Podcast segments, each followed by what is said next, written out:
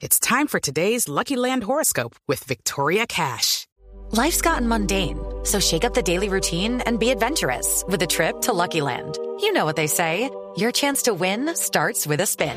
So go to LuckyLandSlots.com to play over 100 social casino-style games for free for your chance to redeem some serious prizes. Get lucky today at LuckyLandSlots.com. Available to players in the U.S., excluding Washington and Michigan. No purchase necessary. VGW Group. Void where prohibited by law. 18 plus. Terms and conditions apply.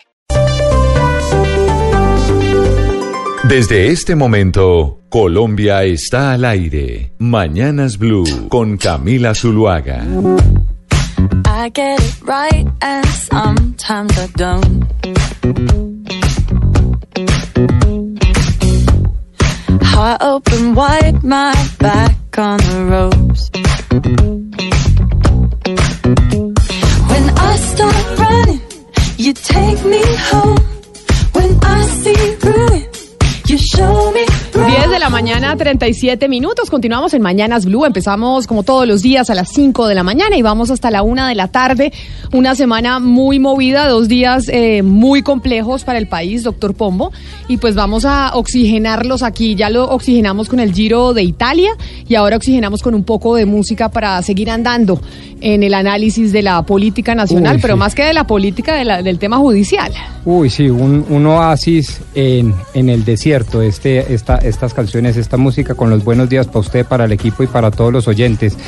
Oigamos música, tengamos oxigenación, denos, démonos un respiro, pero no solo como periodistas y comentaristas, sino como nación, ¿no? ¿No le parece que esto es un tema de una trascendentalidad nacional enorme? De, esto hace mella en agota nuestra uno. historia. Lo agota uno, Rodrigo. Yo- Agotado, yo, claro, yo me sí. siento, me siento igual que usted, agotado desde ayer con esta carga de información y esta polarización, esta bendita polarización que no permite que el país salga del subdesarrollo y comience a hablar de otros temas realmente importantes. Hugo Mario, pero yo no sé si a usted le pasó igual que a mí ayer, y es que eh, uno iba, o sea, eh, iba a tomarse un café, va a hablar con alguien, y muchas personas en el país ni por enteradas. Pero además no Sí. entienden absolutamente nada. Y yo pensaba, oiga, ¿será que esto es un tema que realmente estamos metidos eh, los periodistas, los abogados, los políticos? Y hay gente en el país que dice, oiga, a mí eso me tiene sin cuidado y ni se dieron por enterados. Eso me pasó ayer. algunos no entienden. Algunos no sí, entienden. algunos no entienden, a otros no les interesa. Exacto. Y a quienes les interesa realmente le cuesta trabajo saber quién dice la verdad. Esa es la otra situación. ¿Quién dice la verdad en este caso?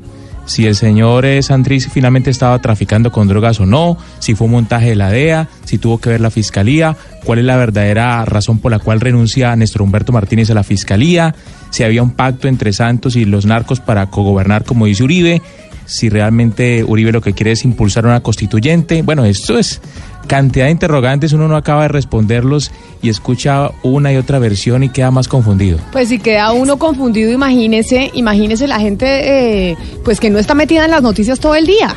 Es que no es fácil Pero es que además, Camila, yo no creo ni siquiera que sea desinterés en las noticias, sino que la gente no está dispuesta a escuchar, sino que ya piensa lo que piensa y no importa lo que digan los demás, ni quiere oír nuevos argumentos, simplemente eh, apague o no lee la prensa, pero no le interesa oír algo distinto, es decir, un pensamiento preconcebido, esta ya es mi idea, al margen de los hechos o de lo que pueda, eh, digamos, un poco contradecir lo que yo estoy pensando, no, me cierro, no, no me interesa y no oye al otro. No creo tanto que sea desinterés en las noticias, sino que es desinterés a tener información que le pueda cambiar el punto de vista. Pero más allá de eso, la pregunta que también se están formulando los colombianos es cómo va a terminar todo esto. Porque lo que evidentemente tiene el presidente Duque en sus manos es una gran papa caliente. Cualquier decisión que se tome va a ser una decisión problemática. Lo que han dicho los oyentes que se han comunicado con nosotros es que estamos en presencia de una oportunidad para el presidente a fin de que demuestre el talante de estadista que realmente tiene. No, sabe que yo sí me aparto un poquitico ¿Usted de está ustedes. tranquilo? No, no, no, muy, Ah. muy preocupado, lo dije desde mi introducción.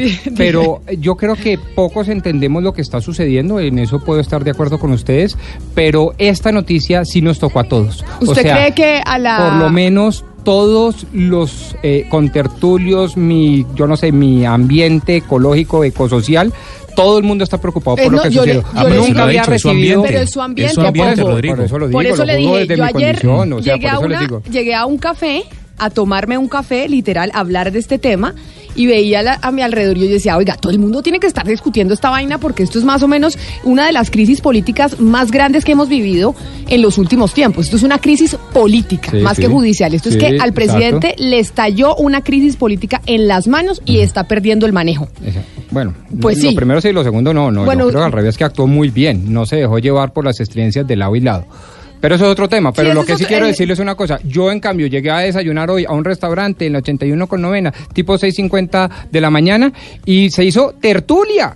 O sea, alrededor Pero ya es un restaurante a donde van los abogados de Pero Bogotá, exacto. seguramente. Bueno, Yo bueno, quiero ver si usted vaya hacia Yarumal. quien- Bueno, pero cada quien juzga por su condición. Lo que le estoy diciendo es que desde mi condición, el país que yo vivo todos los días cotidianamente, sí está enormemente preocupado. Pero le digo, le Puede digo que no una esté cosa, informado, pero Pombo. sí está enormemente preocupado. Estadísticamente, estadísticamente, esa muestra suya pues tiene un error, porque el país que usted vive no es el país que viven todos los colombianos. El país que usted vive, le aseguro que no es el del Catatumbo. No, Eso sí, seguramente. se lo garantizo Se- que nos vamos a un café al Catatumbo. Seguramente. O nos vamos a un café a Yarumal y allá la gente. No, pero no nos vayamos tan lejos. Vámonos a un café aquí a Bosa. A Bueno, ver si están yo- todos yo- así de Yo no sé si, igual. si ustedes ya han ido al Catatumba, a Bosa, a Fontibón y a todos lados. Yo lo que le quiero decir es que por mi condición este tema es trascendental, porque no se trata simplemente de un choque de trenes, no se trata de una renuncia más de un fiscal más. No, señores, es un capítulo de una nación absolutamente dividida, cismática, que no tiene propósito común y en, y en, y en tanto y en cuanto, pues obviamente concita a todo el mundo, todo el mundo está hablando de eso. ¿A dónde vamos? ¿Para dónde vamos? ¿Cuál es nuestro proyecto común? ¿Cuál es nuestra promesa de valor como nación? Todo el mundo estaba hablando hoy de eso. Todo el mundo estaba hablando ayer de eso. Eso es lo que yo he vivido. Yo estoy de acuerdo con el doctor Pombo. Eh, ayer estuve en la ciudad de Montería, hoy llegué eh, a Barranquilla. Los taxistas, los vendedores, los abogados, los comunicadores están hablando del tema. La gran dificultad es que eh, hay mucho sesgo. Y entonces eh, están los santistas que dicen es que Santos nos dejó de esta manera, eh, pero están los uribistas que dicen eso es por complacer eh, a Álvaro Uribe y al Centro Democrático. Pero evidentemente el país que yo conozco está hablando del tema.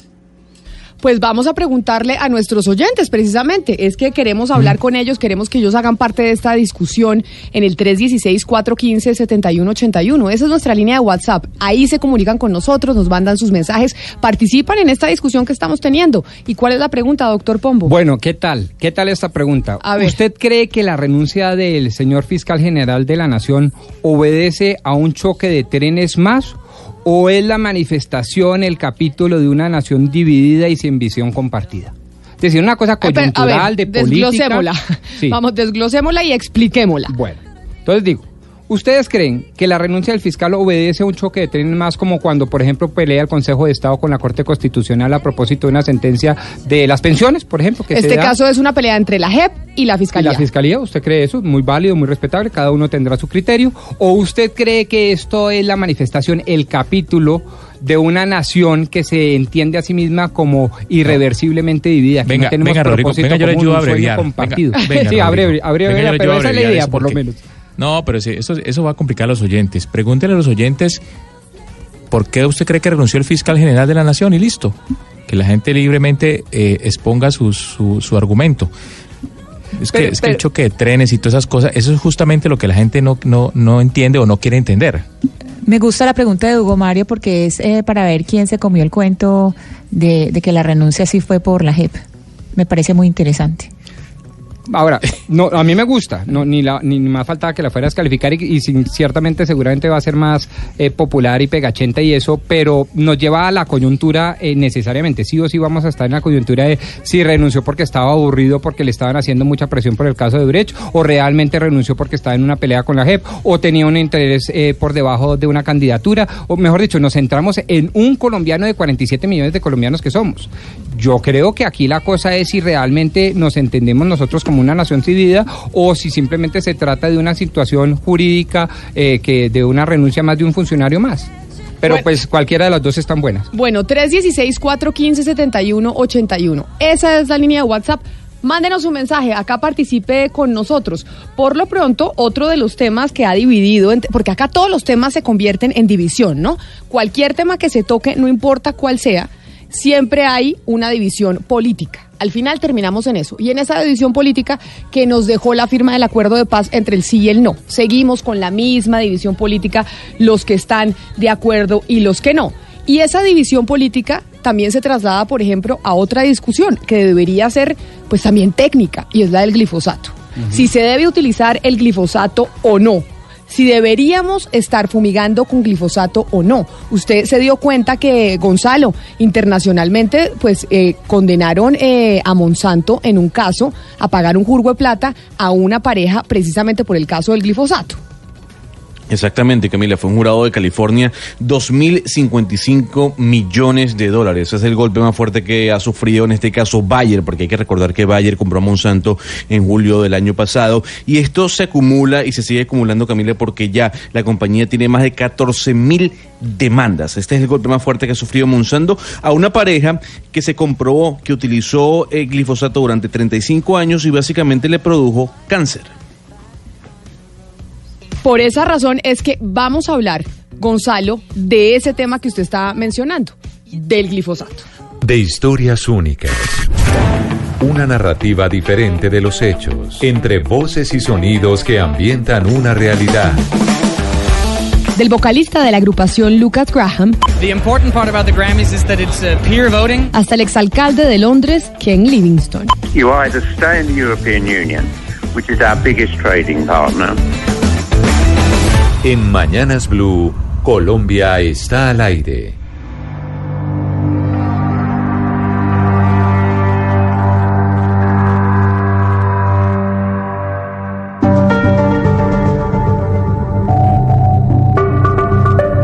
Gonzalo, y es que como usted lo estaba explicando, precisamente eh, un jurado de California condenó a Monsanto, que fue comprada por Bayer, ¿no? Bayer compró a Monsanto en el 2018. Antes de quién era, antes de quién era el glifosato, de otro, de otro laboratorio o de quién era? No, yo creo que era Monsanto la compañía de empresa. Hay que recordar que Ah, Valle claro. pagó, pagó por Monsanto unos 60 mil millones de dólares. Pero y la condena en el jurado de California cuando condenan eh, a Monsanto es a pagar cuánto, dos mil cincuenta y cinco millones de dólares o cuánto es que los condenaron a pagar a esta pareja que contrajo cáncer por utilizar este herbicida, pues el herbicida que en inglés se llama Roundup, pero el genérico es glifosato.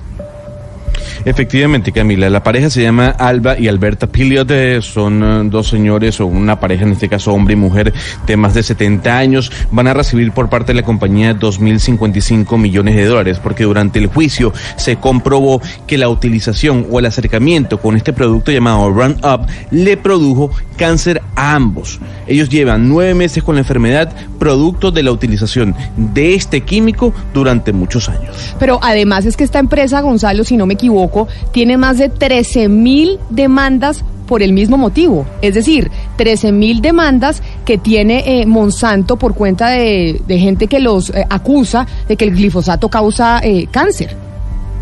y ya ha ganado tres, eh, Camila, ya o, ha perdido tres en este caso. Conversábamos fuera de micrófonos con una persona, con, con un hombre que tenemos en línea en este momento, que nos decía, espérese porque Monsanto va a seguir perdiendo caso tras caso, porque ya se está conociendo efectivamente que el glifosato eleva el riesgo de que uno pueda padecer de cáncer en el cuerpo.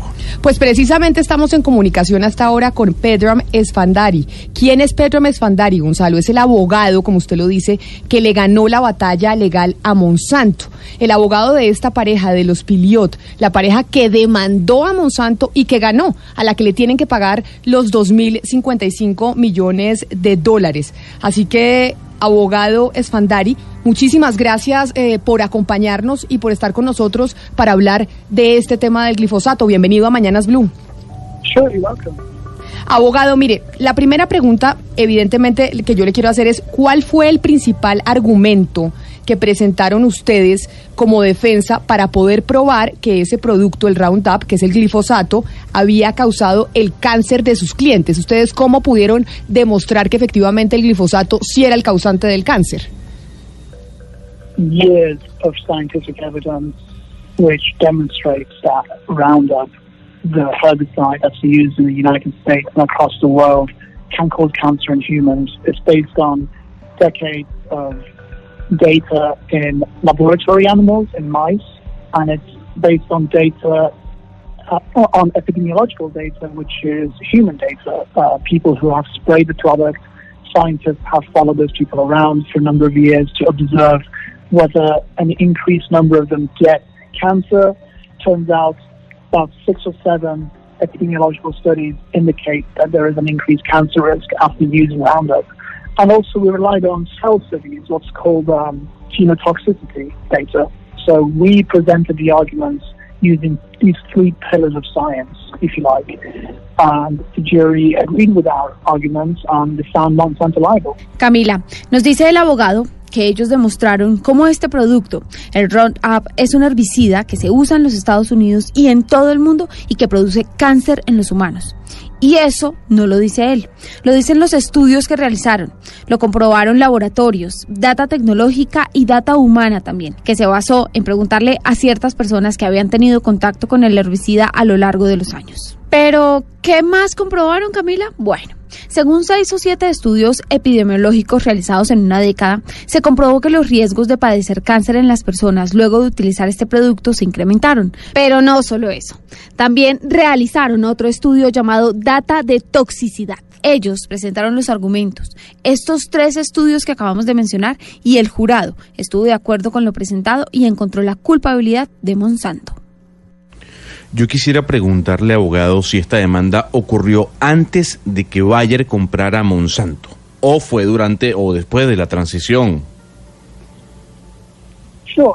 So the case was originally filed against Monsanto Company because it was before the, the Bayer um, purchase went through. It was before Bayer had finalized the sale um, acquisition of Monsanto. However, the, Bayer it will be liable for the damages because Monsanto is not owned by Bayer. So any damages resulting uh, in verdicts from lawsuits will from now on be absorbed by Bayer. They will have to make the payments and compensate the plaintiffs. So it was originally against Monsanto and it still is against Monsanto insofar as it exists Bueno, Gonzalo, la data recolectada de años fue de Monsanto, porque la demanda fue presentada antes de que Bayer comprara a Monsanto. Sin embargo, Bayer también sería responsable de los daños, porque es la dueña de la empresa y no al revés. Pero cualquier daño que produzca en este momento también sería responsabilidad de ellos. Tendrían que pagar y compensar. No obstante, el abogado recalca que la demanda originalmente fue contra Monsanto y que sigue siendo Monsanto el culpable. Estamos hablando con el abogado Pedro Mesfandari. Este es el abogado que le ganó la batalla legal a Monsanto porque sus clientes, que era una pareja de esposos, pues se enfermaron de cáncer. Y el abogado le ganó a Monsanto diciendo que el producto que había causado esta enfermedad era el glifosato. Y por eso, abogado, eh, le quiero preguntar es, tomando en cuenta pues los datos que ustedes pudieron recabar, que pudieron conseguir, ¿podemos decir entonces que el glifosato es peligroso en todos los casos?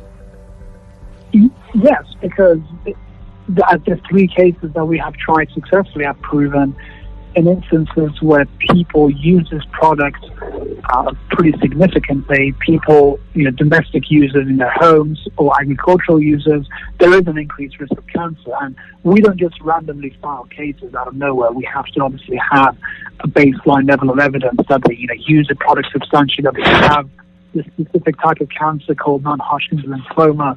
And off the basis of that, we have a reasonable inference that their non-Hodgkin's lymphoma was a direct result of them using Roundup because of the scientific evidence, because the scientific evidence overwhelmingly demonstrates that this product is carcinogenic, and three unanimous juries have agreed uh, in the U.S.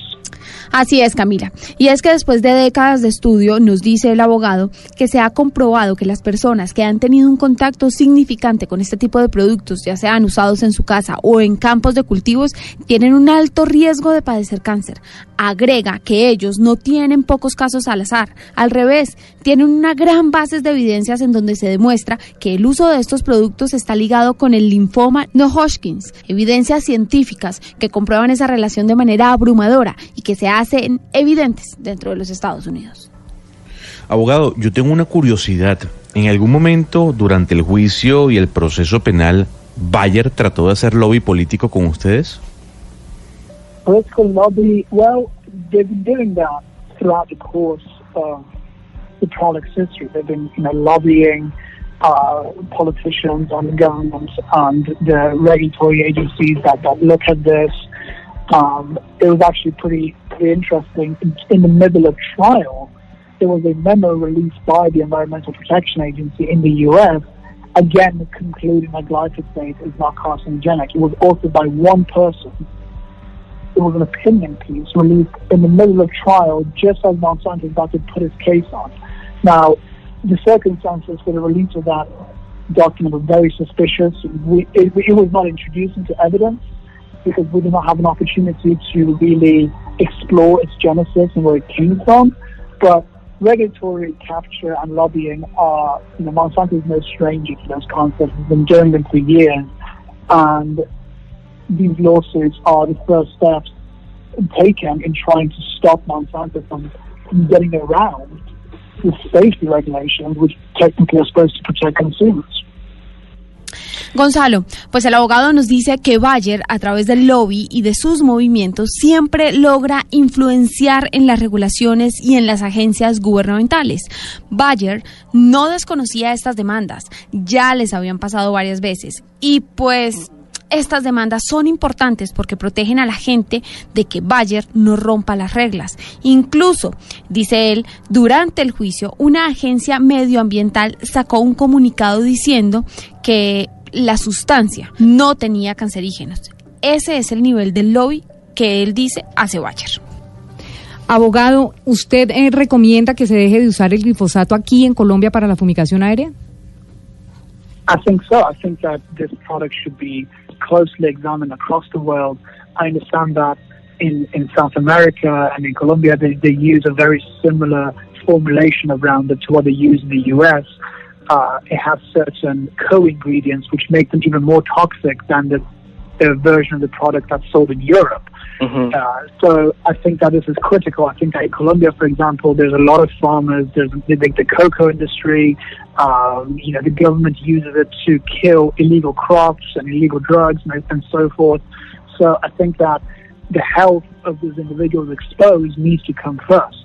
I mean, you know, if Monsanto is so is, is so convinced of the safety of its own products and it's willing to put the health of consumers and the Colombian population at risk, one thing to bear in mind is that regulators only look at the active ingredient glyphosate. They don't look at Roundup, which is what consumers and farmers use across the world. So the formulated product is quite a bit different than just the active ingredient. It is more dangerous, more carcinogenic and more toxic. Diana, pues el abogado nos dice que sí, que este producto debería ser eliminado del mercado. Agrega, por ejemplo, que aquí en Colombia, en Sudamérica, utilizamos un producto que tiene una fórmula muy similar a la que se usa en los Estados Unidos, pero estos contienen componentes mucho más tóxicos que los que forman parte de la versión del herbicida que se vende en Europa, y eso es muy crítico. Nos dice que hay muchos cultivos, mucha cocaína en la calle y que el gobierno, si bien es cierto que usa la aspersión para eliminar los cultivos ilegales, debe pensar en esas personas del campo. Lo primero debe ser la salud de esas personas que están expuestas al glifosato por la aspersión. En otro orden de ideas, Monsanto está convencido de sus productos y está dispuesto a poner la salud de las personas. Esto sin duda aumenta el riesgo de los habitantes de Colombia. Y es que hay un problema, Diana, y es la fórmula a diferencia de los países europeos. En muchas partes del mundo se usa el herbicida, pero el problema aquí son los componentes, son más tóxicos, más letales y más peligrosos. Abogado, pero entonces para terminar, después de esta decisión que ya conocemos y que favoreció a sus clientes, porque el eh, jurado dijo sí, sus clientes se enfermaron de cáncer por cuenta de este herbicida, por cuenta del glifosato. ¿Qué mensaje le enviaría usted a Monsanto o a Bayer en este momento? I uh, no, I mean, I, I wish you know, I, I just hope that this company, you know, stops ignoring the the adverse health effects posed by its product to people around the world, especially in you know in the U.S. where it's used so heavily. In places like Colombia, where there's a lot of vulnerable populations that are constantly being exposed to this to this chemical without the necessary evidence to back up its safety, I think the company needs to take drastic action to label this product or get it off the market and introduce alternatives because people are dying, they're dying in vast numbers, and we're going to keep trying these cases until Monsanto does the right thing. Camila, el abogado Pedram no dice que desearía que esta empresa deje de ignorar lo que estos productos le causan a las personas, especialmente en los Estados Unidos o en Colombia, en donde hay gente muy vulnerable que puede resultar intoxicada por su riesgo. Son muchas las evidencias y Monsanto debe cambiar la fórmula que usan los herbicidas o debe sacar el producto del mercado. La gente se está muriendo y él se mantendrá señalando este tipo de casos hasta que las cosas se hagan bien. Abogado Pedram Espandari, abogado que le ganó esta batalla legal eh, a Monsanto, una de las 13 mil porque hay 13.000 demandas en contra de Monsanto por cuenta del glifosato como producto causante del cáncer. Muchas gracias por haber estado con nosotros hoy en Mañanas Blue y habernos explicado los argumentos que se utilizaron dentro de este juicio que le dio finalmente el triunfo a sus clientes. Feliz, feliz día. Thank you so much for your support and all the best. 11 de la mañana, dos minutos. Muy diciente lo que nos dijo el abogado, pero por esa razón hemos querido también hoy aquí en Mañanas Blue llamar pues a la gente de Bayer, que son eh, precisamente el laboratorio dueño de esta de este producto del glifosato, del Roundup, que es como se le conoce en los Estados Unidos. Ella es Osiris Ocanto, que es eh, la gerente de asuntos públicos de Bayer, la división agrícola para los países andinos y Centroamérica. Señora Ocando, bienvenida. Muchas gracias por estar con nosotros hoy aquí en Mañanas Blue después de oír eh, esta entrevista con con el abogado que pues le ganó un un proceso a su empresa. Hola Camila, buenos días a ti y a toda la audiencia. Un gusto estar acá.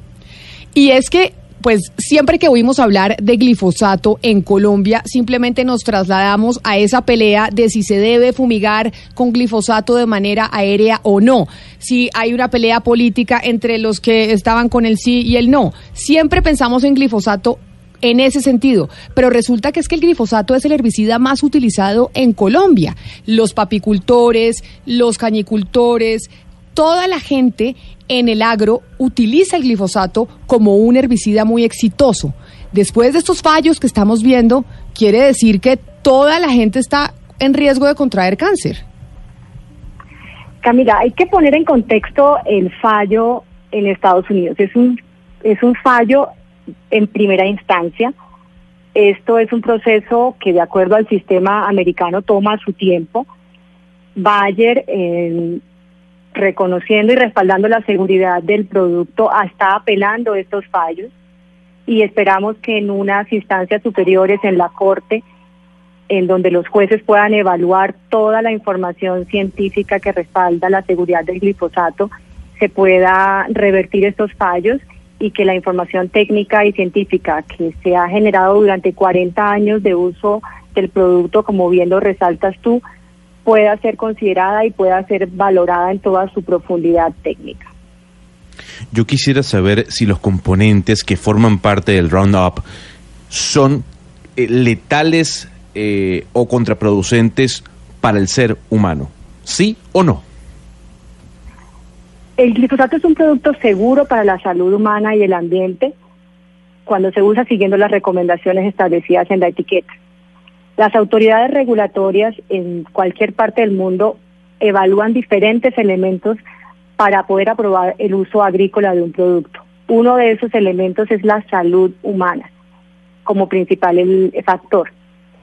Únicamente cuando se superan las evaluaciones de seguridad y se pueda llegar a la conclusión de que el producto es seguro de acuerdo al uso que se le va a dar, es que es, es que es aprobada su comercialización. Entonces, directamente a tu pregunta, los productos comercializados a base de glifosato que han sido aprobados por las autoridades regulatorias son seguros para la salud humana, siguiendo las recomendaciones establecidas en la etiqueta. Entonces, le, le, cambio la pregunta de Gonzalo, doctora. ¿Es segura la aspersión, la fumigación a través de aspersión con glifosato para los seres humanos? El producto es seguro independientemente del modo de aplicación. ¿A qué me refiero con esto? Las autoridades regulatorias cuando te aprueban un producto agrícola te lo recomiendan para los diferentes usos, sea una aplicación manual, sea una aplicación eh, dirigida terrestre o una aplicación aérea, dependiendo del caso.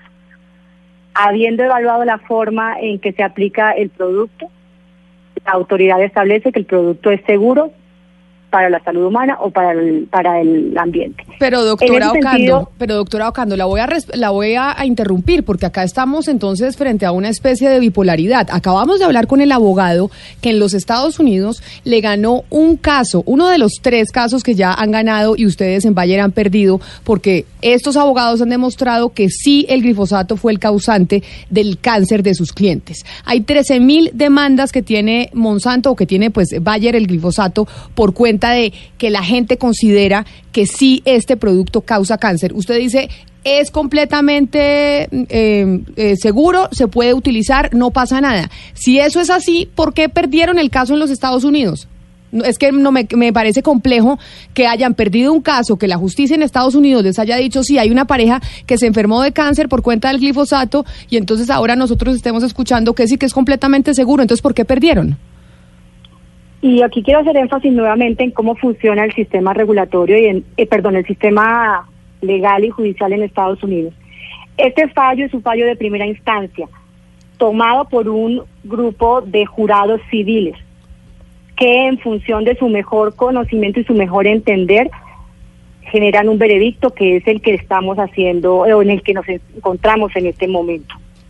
Una vez el proceso se apela, sube a otras cortes donde jueces especializados y jueces expertos analizarán el caso y llegarán a una conclusión en la cual esperamos que toda esa información científica pueda ser considerada y se le dé el, adecuado peso.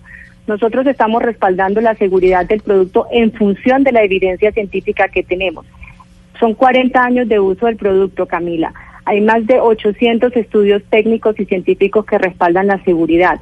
Es más, recientemente la autoridad eh, americana, la EPA, ratificó la seguridad del producto y fue clara en su declaración en que no existe una relación entre el uso de glifosato y la generación de cáncer. Nosotros no queremos desestimar el fallo de un jurado, pero queremos ponerlo en contexto. No es lo mismo que yo, pensando en un tema de salud, reciba la recomendación o el concepto de un grupo de personas que en su mejor saber y con su mejor criterio me, me recomiendan usar un medicamento o no, o que un panel de expertos técnicos, toxicólogos, médicos, eh, alergólogos, analicen la información y me digan su diagnóstico ese si ese es el medicamento que usted debe seguir. Pero yo le Este es pregun- más pero- o menos la pero mire, propor- la- el, el esquema en el doctora- que funciona el sistema eh, judicial y, y me gustaría que lo tuviéramos muy presente. Claro, doctora Ocando, pero entonces los eh, ustedes tienen más de 13 mil demandas, es lo que hemos podido registrar. Este es un caso que acaban de perder en primera instancia. Usted nos dice, hay que entender el sistema judicial norteamericano cómo funciona. Este es un jurado civil, que es en las películas, como los vemos, que es el jurado civil que está ahí escuchando las pruebas eh, de los diferentes abogados. Pero es que son tres. ¿Los tres casos también eh, solo han sido fallados en primera instancia? Así es, efectivamente son fallos de jurados civiles en primera instancia. Pero, señora Ocando, eh, así como en las películas, como dice Camila, uno cuando ve estos juicios, uno se da cuenta que la gente lleva sus pruebas y lleva sus testigos. Entonces, ¿existió alguna autoridad eh, en Estados Unidos que dijera que el herbicida produce cáncer? O sea, ellos entrevistaron ahí, el juez tuvo el testimonio de algún, algún ente de salud de Estados Unidos que dijera que produce cáncer porque la decisión no se toma única y exclusivamente por lo que piensa la gente, sino por los testimonios en sala. Eh, en ese orden de ideas, en estos tres casos, ¿cuál fue la autoridad que determinó que definitivamente sí producía cáncer? Los fallos de los jurados en este momento están basados en el concepto de la agencia de una de las de una agencia de la Organización Mundial de la Salud que clasificó el glifosato como probablemente carcinogénico. Esta es una de tres agencias de la OMS que han revisado el tema del glifosato y es la única agencia de esas tres de la OMS que ha llegado a esa conclusión. Las otras tres agencias, como resultado de sus análisis, no solamente eh, internos de la OMS, sino también en conjunto con la FAO, han llegado a una conclusión completamente diferente y han ratificado que el producto es seguro y que no tienen indicios de que el producto genera, genera cáncer. Estas tres agencias se suman a todas las agencias regulatorias del mundo, y, vuelvo y enfatizo, hace un mes EPA, hace un año la entidad, la agencia europea, hace un mes eh, la agencia canadiense ratificó toda esta aval a la seguridad del glifosato y más de ocho instituciones eh, regulatorias del mundo, incluyendo Japón, Estados Unidos, Europa, después de que la IARC, que es esta agencia que hago mención de la OMS, clasificara el glifosato como probablemente carcinogénico, ellos evaluaron toda la evidencia y toda la información científica disponible y llegaron a una conclusión diferente y ratifican el producto es seguro siguiendo las recomendaciones de uso. Es más, dentro del portafolio de productos agroquímicos que se usan en agricultura, el perfil toxicológico del glifosato es de los más bajos del mercado. Es un producto con un nivel de toxicidad muy bajo. Fíjese bien algo, doctora, eh, y le voy a hacer un resumen de los otros, otros dos casos que usted dice que todavía siguen en primera instancia, pero en agosto del año pasado un tribunal había ordenado a Monsanto, en este caso Bayer, pagarle 289 millones de dólares a un jardinero. Al final se le pagaron 89 millones de dólares. Y en marzo, otro jurado, en este caso también del estado de California, le ordenó a un tribunal pagarle a Monsanto 80 millones de dólares a una persona que también demandó a la compañía y ganó. Entonces la pregunta es, ¿por qué no terminan de reconocer el error? ¿Por qué los componentes en Estados Unidos y en América Latina son más letales que los componentes que tienen tiene el glifosato en Europa, como lo dice el abogado.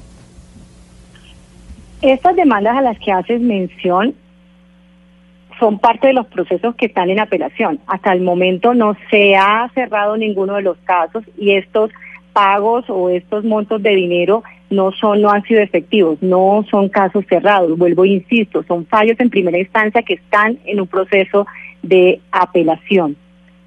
En con respecto a los niveles de toxicidad, los productos, independientemente del país en donde estén aprobados, son regulados y son evaluados, cada una de sus composiciones y sus formulaciones. Y en función de eso, la autoridad permite la comercialización. Entonces, no es eh, cierto decir que el producto que se comercializa en un país tiene un nivel de toxicidad diferente. Son formulaciones diferentes y cada formulación tiene una evaluación de seguridad y una evaluación de riesgo. Y si están comercializados y tienen un registro para su uso en agricultura, es porque superaron los procesos de, de revisión y de evaluación toxicológica, eh, ambiental y agronómica que permite que el producto sea usado en forma segura por cada uno de nuestros agricultores. Eh, gerente Ocando, yo le quisiera eh, preguntar sobre el modo de aspersión. Usted nos dice eh, que es muy importante la manipulación, ha sido clara en, la importancia de, seguir eh, las instrucciones de cómo se manipula el producto.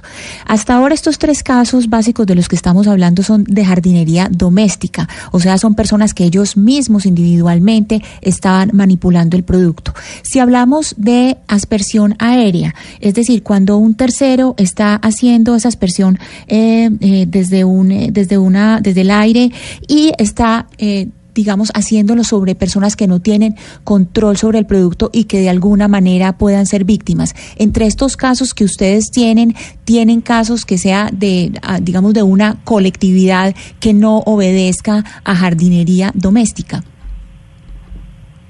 El producto es un producto agrícola. Se usa en todo, en la mayoría de los cultivos eh, alimenticios y los cultivos agrícolas que tenemos en el mundo. Colombia no es la excepción. El 80% del arroz que se siembra en Colombia utiliza eh, glifosato para el control de las malezas. En el caso del maíz eh, sucede exactamente lo mismo.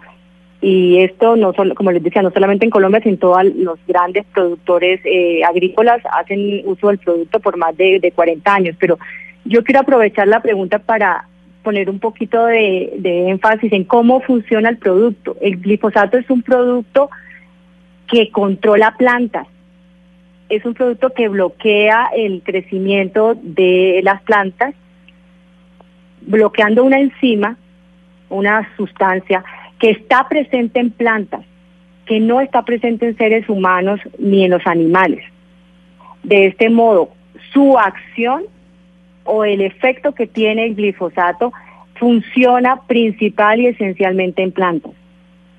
Ahora, cuando se hacen aplicaciones o aspecciones, las autoridades regulatorias en conjunto con los desarrolladores del, del producto establecen cuáles son las medidas para uso seguro del mismo, esas medidas que implican si el producto se va a usar en forma terrestre con una bomba de espalda para aplicarla, cuál es la protección que debe tener la persona, si debe usar Doctora. guantes, si debe usar tapabocas y demás.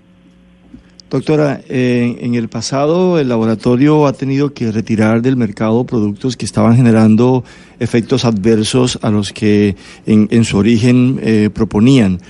Ante tanta discusión, eh, ante tanta sospecha, ante tanta duda, ¿no creería que lo mejor es abstenerse de seguir con el producto del mercado?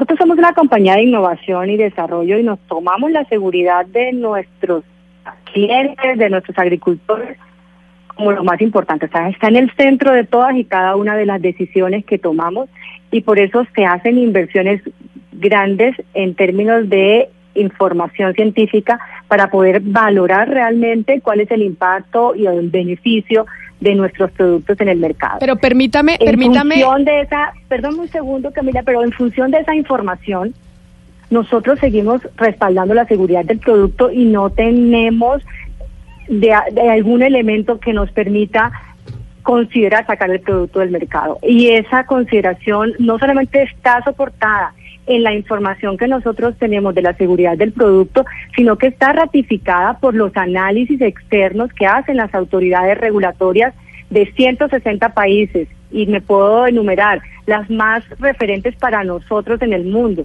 Europa, Japón, Canadá, Australia, doctora Nueva. Zelanda. Pero cl- claro, pero yo ahí le puedo decir, la Organización Mundial de la Salud dijo que un, que el producto podía estar dentro de la lista de los productos que generan cáncer. Entonces ahí, ahí, ahí le, le contrapuntean con ese otro argumento, argumento con el que le ganaron. Ya le han ganado tres procesos a Bayer y están condenados a pagar una plata muy importante, usted dice en primera instancia, pero por el momento han ganado el pleito. O sea, por el momento ustedes están perdidos. Pero déjeme le pregunto acá al doctor Pombo, el abogado de la mesa, sobre lo que preguntaba Alberto, y es, ¿qué dice la ley en Colombia cuando hay un, eh, un riesgo, cuando hay unas sospechas sobre si un producto puede ser cancerígeno o causar algún tipo de daño? ¿Qué dice la ley colombiana, doctor Pombo? En el año 1993 se creó la ley 99. Esa ley crea, por un lado, el Sistema Nacional Ambiental SINA y por el otro lado, las autoridades que como el Ministerio de Ambiente deben hacerlo respetar.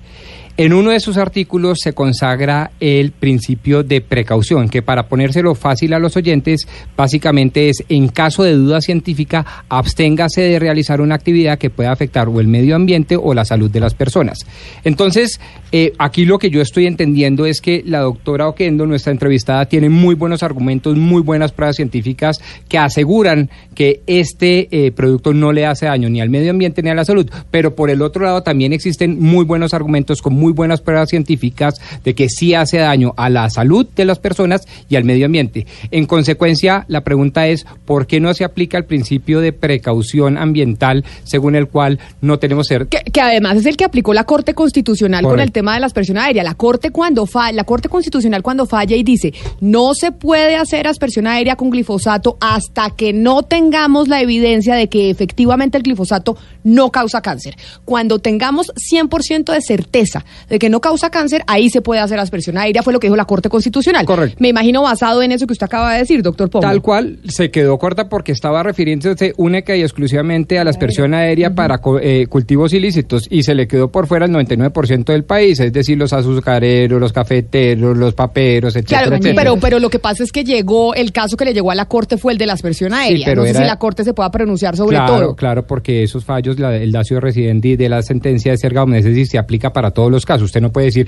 es, fa- es, es malo si se aplica para eh, cultivos ilícitos de coca o de amapola, Pero no pero para no es bueno para los Sí. paperos en Cundina. Pero por eso, por eso, por eso es mucho más amplio y es mucho más delicada esta noticia que estamos conociendo y lo que nos dijo el abogado que le ganó en primera instancia para darle ahí Y con un el juez no beneficio a la señora. Bueno, pero es la justicia norteamericana donde en primera instancia los condenaron a pagar dos mil millones. Pero el argumento de la doctora Ocando es válido. Con un juez no especializado vamos a esperar el fallo de segunda instancia, que es definitivo con juez especializado. Pero, por, Pero más allá de eso, usted tiene toda la razón, Camila. Estamos en presencia del principio de precaución y trasladémosle la pregunta a nuestra querida entrevistada. ¿Qué hacer con el principio de precaución en este caso, doctora? aclarar nuevamente. El, la OMS es, o la declaración de clasificación como lo probablemente carcinogénico fue de una agencia de la OMS. Las otras tres agencias dicen el producto no es probable que cause cáncer.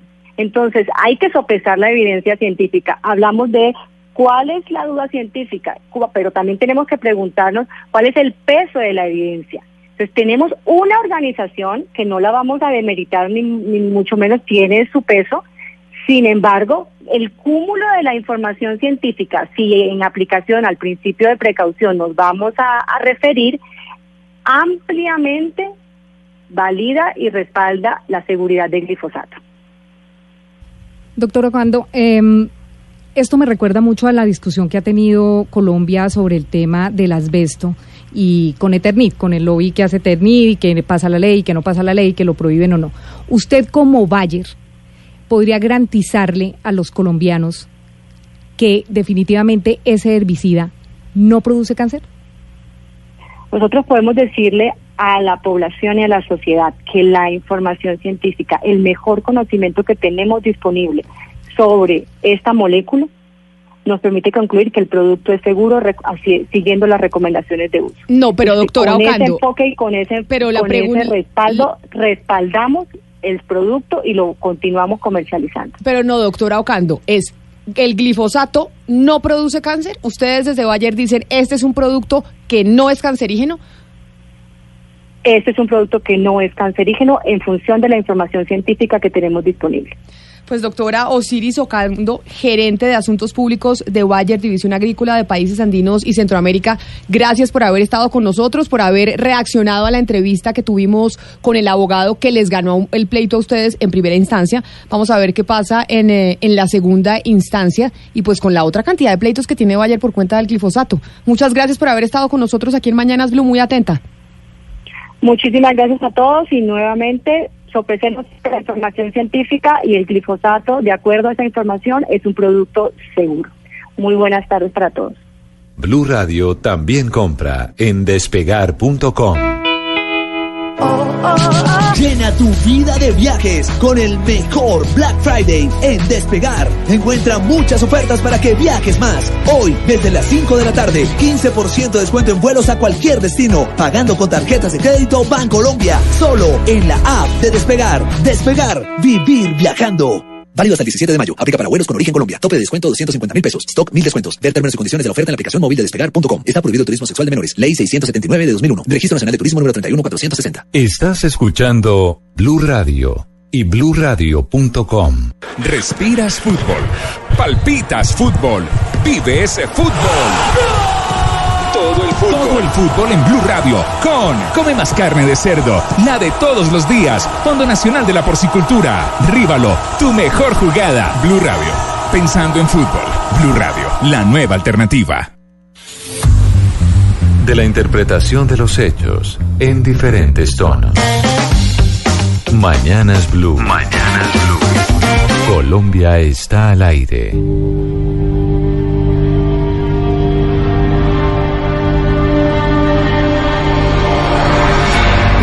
I wrong, left your heart torn. Is that what devils do? Took you so long, where only fools go. I shook the angel and young. Now I'm rising from the ground, rising up to you. Y seguimos refrescando con música después de oír al abogado que le ganó el pleito a Bayer y a la representante de Bayer. ¿Usted, doctor Pombo, usted cultiva algo o no cultiva nada? Eh, yo cultivo conocimiento, alegría, amor, O sea, pero usted de esos no- cultivos no, no. Pero con lo que escuchamos, ¿usted igual seguiría comprando el glifosato y utilizando ese herbicida? Sí, sin duda alguna. A Yo pesar de los yo riesgos. sí creo que existe certeza científica de que no causa daño entonces, a la pues, salud. ah, Eh, ¿usted yo cree lo creo, que en dice la- En cambio yo no. Yo Exacto, tampoco. En cambio yo no. Eh, Camila, yo, yo no, porque en, medio de mi ejercicio periodístico, eh, que me ha permitido recorrer muchas zonas del país, he encontrado cantidad de casos de campesinos que cultivan, yo no cultivo, pero yo sí, que no solamente eh, dicen han eh, contraído enfermedades como el cáncer, sino que hablan incluso de abortos, de enfermedades dermatológicas, de problemas respiratorios como consecuencia del glifosato. Es decir, para mí todavía es una discusión a nivel internacional sobre las consecuencias del uso del glifosato o los efectos para la salud de los seres humanos que no está resuelta. Esa controversia no está resuelta y mientras no esté resuelta yo creo que lo mejor es no utilizar el producto. Es mi, mi opinión y mi percepción de lo que, de lo que creo debe hacerse. Oye, es un punto que lo decía el abogado, el lobby que hace Bayer como gran farmacéutica a nivel mundial es impresionante y eso ha quedado demostrado y no solo con Bayer, sino con otras grandes farmacéuticas en temas legales. Y hay que decir, Camila, además que este abogado fue el mismo que le ganó el pleito a Johnson y Johnson con el tema de- del talco y eh, si era cancerígeno o no. Pues yo. Pero- pero en- además- en- Sí, sí, no, lo Ah. que les iba a decir es que yo en mi casa cultivo todo lo que va a mi ensalada, es cultivado en mi casa y yo a mis hijos nunca les daría algo de comer, algo fumigado como el glifosato, no uso ese tipo de, de, eh, pues de, de fumigantes en mi casa, obviamente, pero eh, sí les quería comentar que pues la revista de Lancet, que es eh, de las más respetadas, y no la más respetada del mundo, en marzo del año 2015 publicó eh, el estudio de expertos de 11 países que se reunieron eh, con la Agencia Internacional de Investigación del Cáncer y eh, fue precisamente un estudio que se publicó en, en una revista que decía que el uso de glifosato, la evidencia que hay de que es perjudicial en humanos es limitada, pero la evidencia existe, es limitada pero existe.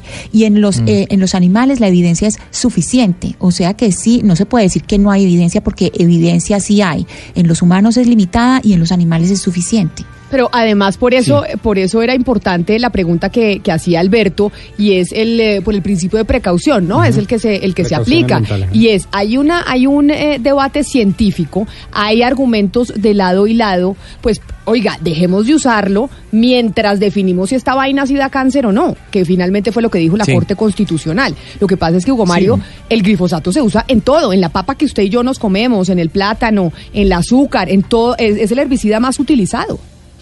Sí, pero, pero para el caso de los cultivos ilícitos, yo creo, Camila, eh, particularmente que es una discusión que no conduce a nada. Finalmente, eh, Colombia está inundada de coca, muchas regiones son cerca de 200 mil hectáreas sembradas con coca, y esto no se va a resolver fumigando con glifosato, ni con drones, ni en- desde avionetas, ni... O sea, eh, esto se, se soluciona al día que eh, el Estado le brinde las garantías a los campesinos para que sustituyan los cultivos ilícitos, para que siembren productos realmente comerciable, eh, comerciables que, Claro. que les permita ganarse la vida a Claro, pero, agro. pero por eso yo le decía, la discusión va mucho más allá del tema de los cultivos ilícitos. La discusión va al si se debe usar glifosato o no en cualquier escenario. Es que el glifosato se usa en todos los escenarios. Y claro, la discusión aquí la hemos centrado en, de la, en, eh, la fumigación aérea o no para erradicar los cultivos ilícitos. Pero no son solo los cultivos ilícitos, son todos los cultivos que están utilizando glifosato. Y acá estos señores, así los de Bayer, digan es que es primera instancia, si el doctor Pombo venga y nos diga que es que es un jurado no especializado, que falta una segunda instancia. Hoy, la realidad es que a hoy la justicia en, en Estados Unidos le dio la razón a los señores que dijeron, ese producto me generó a mí el cáncer. Sí, es, es, es muy grave, Camila, eh, que exista eh, tanta incertidumbre en torno al tema, pero, pero, pero además yo desconocía hasta hoy, quiero confesarlo, que en todos los productos se, se utilizaba el glifosato, en los cultivos de todos los, Claro, los- los productos usted que, está en el Valle del. Cauca, en el Los Valle del. Cauca No. todos los cañeros utilizan glifosato.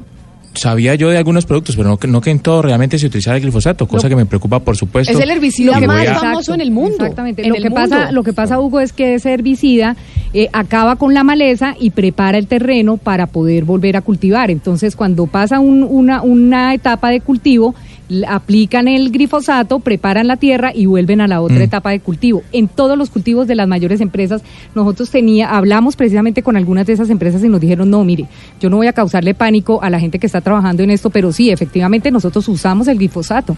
Entonces, ¿cómo le dice a uno un No, campesino, pues- mire, no, no vuelva a usar el herbicida, o sí vuelva, o sí úselo porque dice Bayer que sí, o no porque dice eh, Estados Unidos que no? Entonces, ahí es donde uno entra a decir hasta dónde la responsabilidad de Bayer y en qué momento va a estallar el tema en Colombia. Pues dice la No, pues señora que no, preocupado. que ellos garantizan Va- va- que, que con la evidencia que hay, porque ahí se curan en salud, con la evidencia que hay no da cáncer.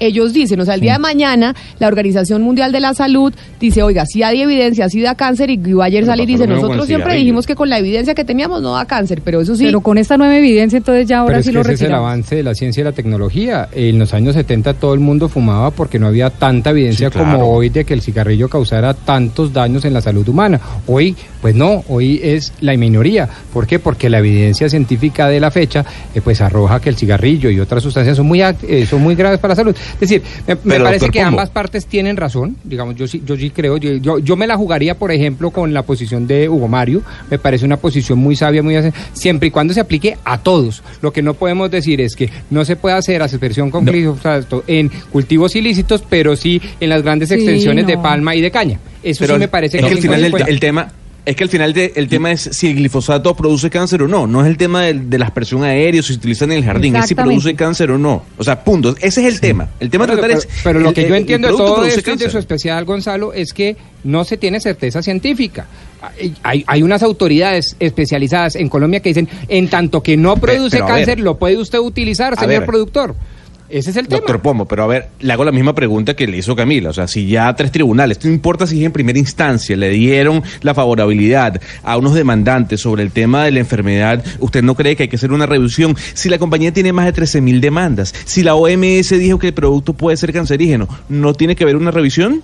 Pues no, porque las autoridades colombianas especializadas en la materia hicieron los mismos estudios y llegaron a una eh, conclusión contraria, es decir, no produce daños ni ambientales ni humanos. Y yo les creo, es que ustedes saben, ustedes me conocen, yo tiendo a creerle a las personas, sobre todo si son autoridades especializadas y conocedoras de la materia. Cuando la autoridad diga, oiga, yo tengo serias dudas sobre el producto que usted está produciendo y utilizando en la agricultura colombiana, la prohíbo. Y entonces yo Es le que- creo. Es que por eso el tema se parece tanto al tema del asbesto. Porque aunque llegan las personas al Congreso de la República completamente enfermas, moribundas, con videos de sus familiares completamente moribundos por el cáncer y diciendo, este cáncer me lo produjo el asbesto, entonces dicen, no, aquí no hay una prueba científica que diga que sí o que no, entonces más bien dejemos así. No es más fácil. 11, ay, pensé que alguien iba a decir algo, pero bueno, nos vamos con los oyentes, 11 de la mañana, 33 minutos, y a ver si los oyentes entendieron la pregunta, porque Pombo hizo una, Hugo Mario se la tradujo de otra manera, mejor dicho, todo el mundo preguntando sobre la situación del fiscal. 316-415-7181, Oiga, pero, pero- dígame. pero antes de la pregunta, Camila, no, no, la, la posición realmente sabia a la mesa es la de Ana Cristina, que tiene su propio huerto.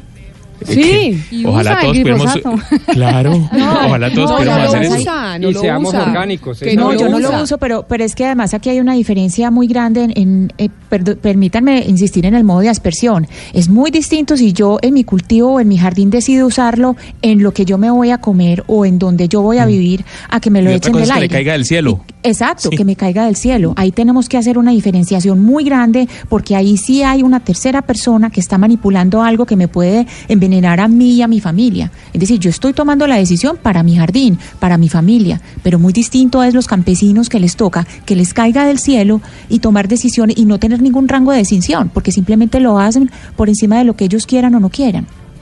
Exactamente, 316-415-7181. Vamos a ver eh, qué dicen los oyentes sobre el caso de, de la semana, del mes y yo no sé de cuánto tiempo más sobre la renuncia del fiscal. En Mañanas Blue los escuchamos. Señores de la mesa de Blue Radio, muy buenos días. Mire, respecto al tema del día, es bien sabido que el señor Santos, sus secuaces dejaron esto bien blindado. Entonces la justicia ya se ve maniatada porque, y ahora en adelante es lo que diga esa famosa JEP, ese monstruo que quedaron para beneficiarse ellos mismos.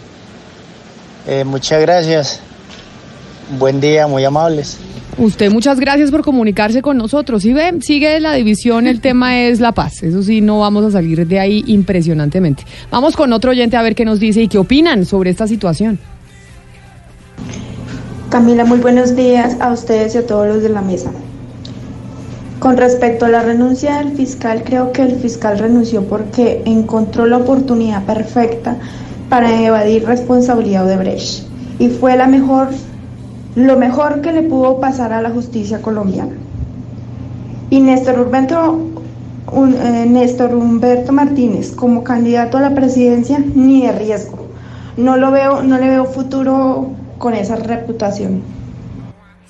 Esa es otra de las cosas que dicen, ¿no? Que tiene intereses eh, políticos y que podría tener la intención eh, de lanzarse a la presidencia. Claro que todos los Lo fiscales negó llegan... más temprano. Sí, lo- ay, pero Sí. usted- a ver, Hugo Mario, ¿se acuerda cuando negó que había renunciado a la, al, eh, le había renunciado al presidente Santos? Él era el que es superministro y negó y dijo que se iba a trabajar en su oficina de abogados y dijo que no renunciaba porque quisiera ser, ser fiscal. Eso sí, no, no, eso no he dicho de- que le crea. Ah. Di- digo que esta mañana lo negó sencillamente Por que no eso iba a ser digo. candidato presidencial. Por eso digo, el Sí, doctor. Pombo le crea a todo el mundo. Yo es que eso no lo creo porque él ya una vez dijo, no quiero ser fiscal, no quiero aspirar y vea que ahí nos aspiró a ser fiscal y fue fiscal.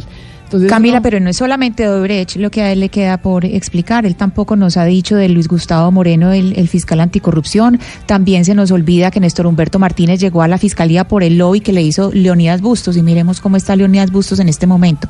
Entonces no es solamente por, por Odebrecht. Él tiene muchas cositas en el cajón. Vamos con otro oyente a ver qué opinan sobre la situación en la que está el país con la renuncia del fiscal. Buen día, me llamo Nancy Fabiola. Considero que el fiscal renunció porque notó que hace muchísimo tiempo perdió credibilidad ante el país. ¿Cómo es posible que este señor sea efectivo y muy rápido para llegar a conclusiones sobre unos temas puntuales y se haga el de la vista gorda sobre otros vitales como la corrupción, sobre los que él mismo es señalado? Gracias.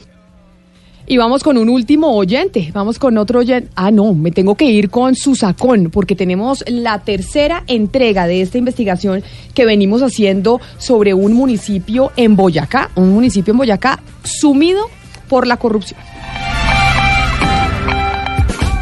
Blue Radio también compra en despegar.com.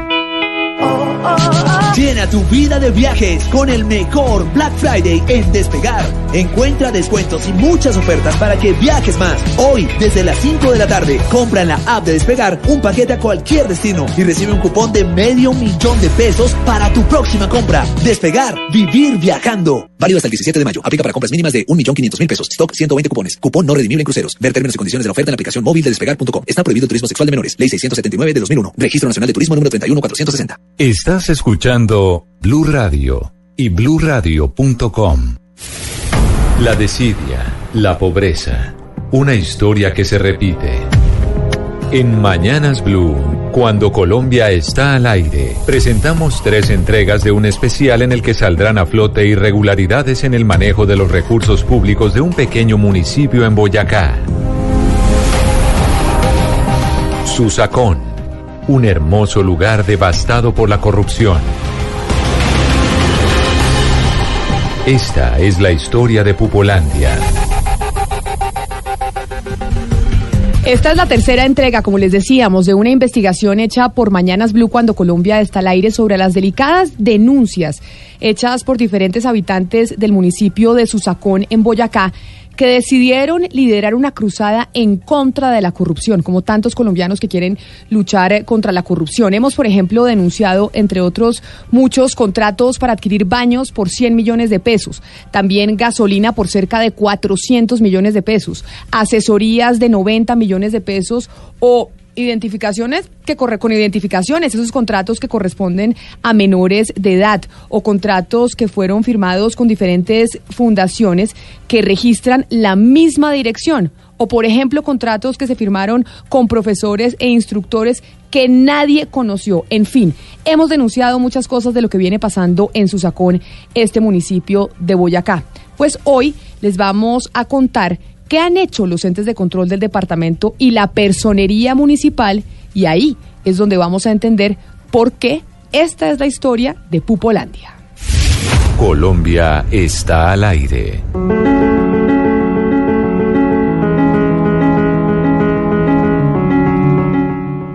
Bueno, este es un municipio que desde el año 92 prácticamente el control ha estado sobre una sola persona, el ingeniero Pepe Alonso Rincón, quien ha sido tres veces alcalde. En una oportunidad puso a un cuñado, posteriormente puso a un sobrino, luego puso a un hijo y en algunos dos periodos intercaló a dos personas que no eran familiares de él, pero que eh, ilegalmente también fueron eh, promovidos por él.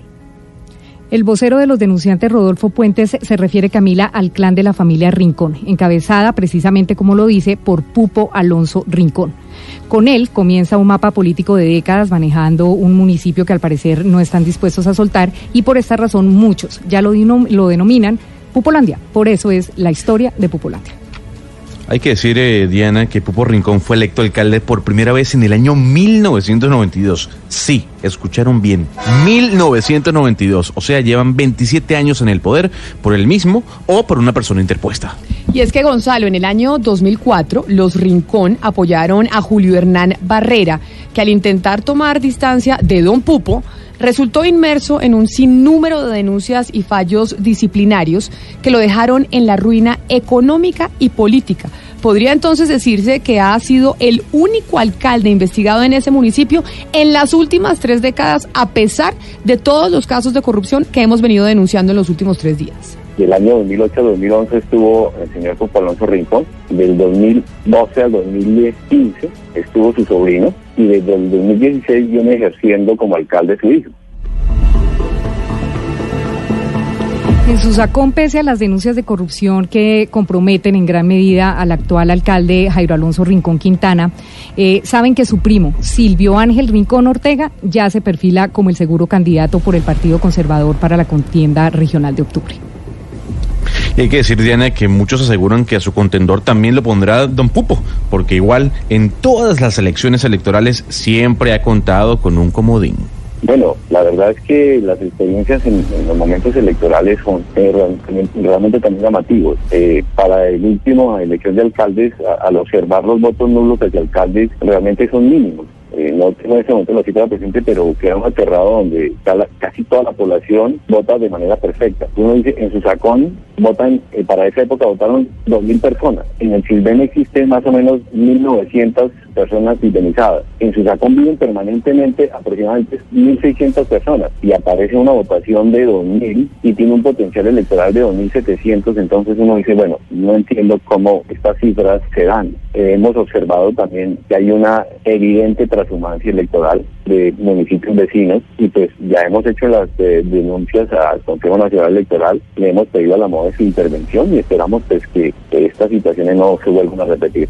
Y es que 27 años en el poder político, con denuncias, uno, de transhumancia electoral, dos, compra de votos, tres, amenazas, manejo de testigos y jurados y además un sinnúmero de retaliaciones que ha hecho que nadie, absolutamente nadie, quiera competir con el clan Rincón por la alcaldía de ese municipio, por la alcaldía de Susacón. Camila, con todo esto, muchos se estarán preguntando por las actuaciones de los entes de control o de la personería municipal. Y allí se abre otro problema. Nosotros hemos recurrido a toda la institucionalidad como corresponde. Hemos denunciado formalmente, eh, hemos radicado ante la Procuraduría, ante la Fiscalía y ante la Contraloría General de la República. Sorprendentemente, pues hemos recibido alguna información eh, de la Procuraduría Provincial de Santa Rosa que al encontrar los documentos eh, debidamente archivados presumen que los contratos ejecutaron. Nosotros no estamos denunciando la calidad del archivo, sino los objetos y las necesidades de realizar esos contratos, los valores, los tiempos de ejecución y la necesidad de que estos contratos se hubieran suscrito y se hubieran realizado. Eso es lo que hemos denunciado y no hemos encontrado una respuesta oportuna. Nosotros hemos pedido en nuestras denuncias algunas medidas cautelares porque son muy graves los hechos que se están presentando en este municipio. Hoy por hoy, de acuerdo a la información oficial, Camila, en la Procuraduría Provincial de Santa Rosa de Viterbo, que es la competente, solo cursan seis investigaciones bajo reserva sobre denuncias radicadas por nuestros denunciantes entre 2018 y 2019, que van desde omitir eh, realizar gestiones para suministrar agua potable hasta el incumplimiento de una sentencia judicial cuyos intereses moratorios ya superan los 43 millones de pesos. El caso lo confirma el secretario general de la Contraloría de Boyacá, precisamente, Jorge Rodríguez. La omisión viene desde el 2013. Nuestro impedimento es que, como el daño, conforme la ley 610 del 2000, que sea cierto y cuantificable, en efecto nosotros ya determinamos que hay certeza del daño frente a la omisión que hay, pero no lo podemos cuantificar como que, que no se ha cancelado. Es decir, estos intereses siguen en aumento a la fecha y hasta que no se paguen no tenemos la cuantificación del daño. Por eso el llamado que hicimos nosotros a la Procuraduría fue que precisamente revisen la situación porque es un caso de negligencia que nosotros vislumbramos y que puede precisamente seguir afectando las arcas del municipio. Es increíble lo que hemos escuchado porque Susacón no tiene 43 millones de- pesos para evitar que el municipio incurra en un detrimento patrimonial, pero sí para firmar en un solo día contratos de prestaciones de servicios, en este caso por 500 millones de pesos, como lo contamos el día de ayer en nuestro segundo informe. Y si hablamos, Gonzalo, de las actuaciones de la personería municipal, el panorama es aún más desalentador. ¿Por qué? Porque el personero Orlando Archila, que lleva, ojo, 11 años en su cargo, o sea, ha sido elegido por el Consejo Municipal durante tres periodos consecutivos, y a pesar de llevar tanto tiempo, no ha notado nada raro en el municipio, nada raro de todo lo que le hemos contado a los oyentes en los últimos tres días. Fíjese algo, Camila, cuando le preguntamos sobre las denuncias que recibimos aquí en Blue, se negó a dar entrevistas y solo respondió que en los 11 años que lleva como personero municipal nunca se han presentado quejas o denuncias por parte de ningún ciudadano por posibles casos de corrupción y añadió además que son la Procuraduría y la Contraloría las entidades competentes para investigar y juzgar las actuaciones del alcalde. Por esto, en su sacón es difícil que se dé, por esta razón. Quedamos aterrados porque obviamente cuando existen obras inconclusas, obras que no sirvieron, es deber de los sucesores poner en conocimiento de las autoridades esas irregularidades. Pues por supuesto que aquí no iba a suceder porque tendría que el sobrino estar denunciando al tío o el hijo denunciando al primo o al papá. Por esa razón, que la mejor manera de fortalecerse y de controlar lo que pasa es que el poder suceda de familia en familia. El alcalde de Susacón, Camila Jairo Alonso Rincón Quintana, del Partido Conservador, él se comunicó con nosotros después de un mes de insistirle que nos respondiera. Reiteró que no dará entrevista y nos envió una comunicación donde asegura que él y su familia son víctimas de una serie de ataques y calumnias y difamaciones por parte de un grupo de personas con intereses políticos y que serán los entes de control y la fiscalía quienes investiguen, pero no confirma ni niega lo denunciado. Pero por esa razón, por todo lo que les hemos contado en estos últimos tres días, por esta macondiana historia, esperamos que no se esté repitiendo en otros municipios de Colombia. Esperamos que así no sea. Pero si es así, si ustedes que escucharon esto que está pasando en su sacón y lo mismo está sucediendo en su municipio, aquí esperamos sus denuncias para que la Contraloría, la Procuraduría y la Fiscalía General se enteren de lo que está pasando en distintas regiones del país y sobre todo protejan a los denunciantes y actúen de forma independiente y contundente frente a pues sus delegadas en la región para que las cosas en algún momento cambien, así como esperamos que cambien en Susacón Boyacá. Y también, Camila, para que los partidos políticos como el conservador en este caso evalúen quiénes los están representando en las regiones y si el país se merece clanes como el de Los Rincón que convirtieron al municipio de sexta categoría en el peor del departamento de Boyacá en su desempeño fiscal. Esta gente lleva 27 años en el poder. Una persona que tenga 35 años solo lo recuerda a ellos como opción de política. Si tiene 18 años, pues con mucha mayor razón. Y un día le preguntaba a una niña de 23 años, dijo, es que yo lo único que me acuerdo es el carro azul de los Rincón. Aquí nadie más tiene posibilidades. Entonces, pues es como una hegemonía.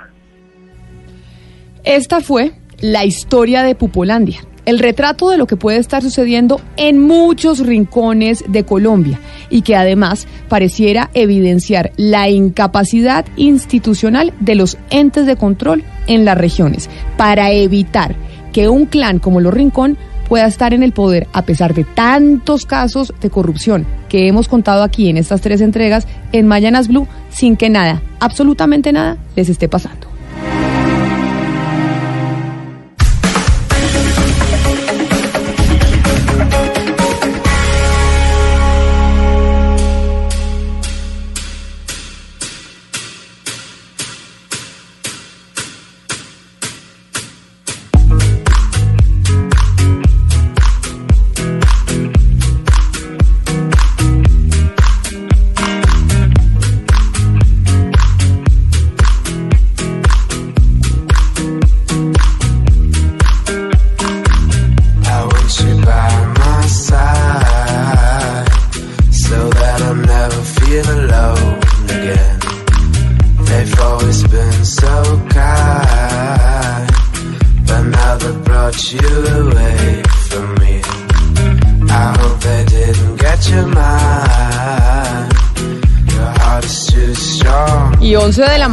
43, 49 minutos, ya casi 11 de la mañana, 50 minutos. Don Eduardo, como siempre, ahí Gonzalo lo recibe con música. Hoy tenemos recomendaciones. ¿Cuál fue la selección musical que tuvo hoy usted para Eduardo Gonzalo?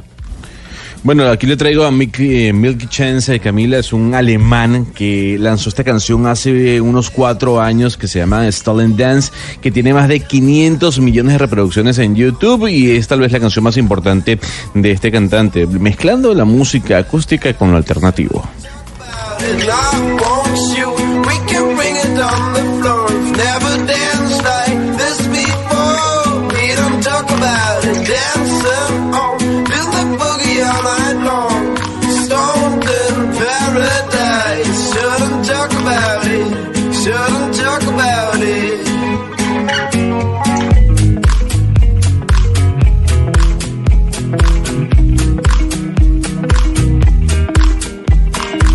chévere, está relajante.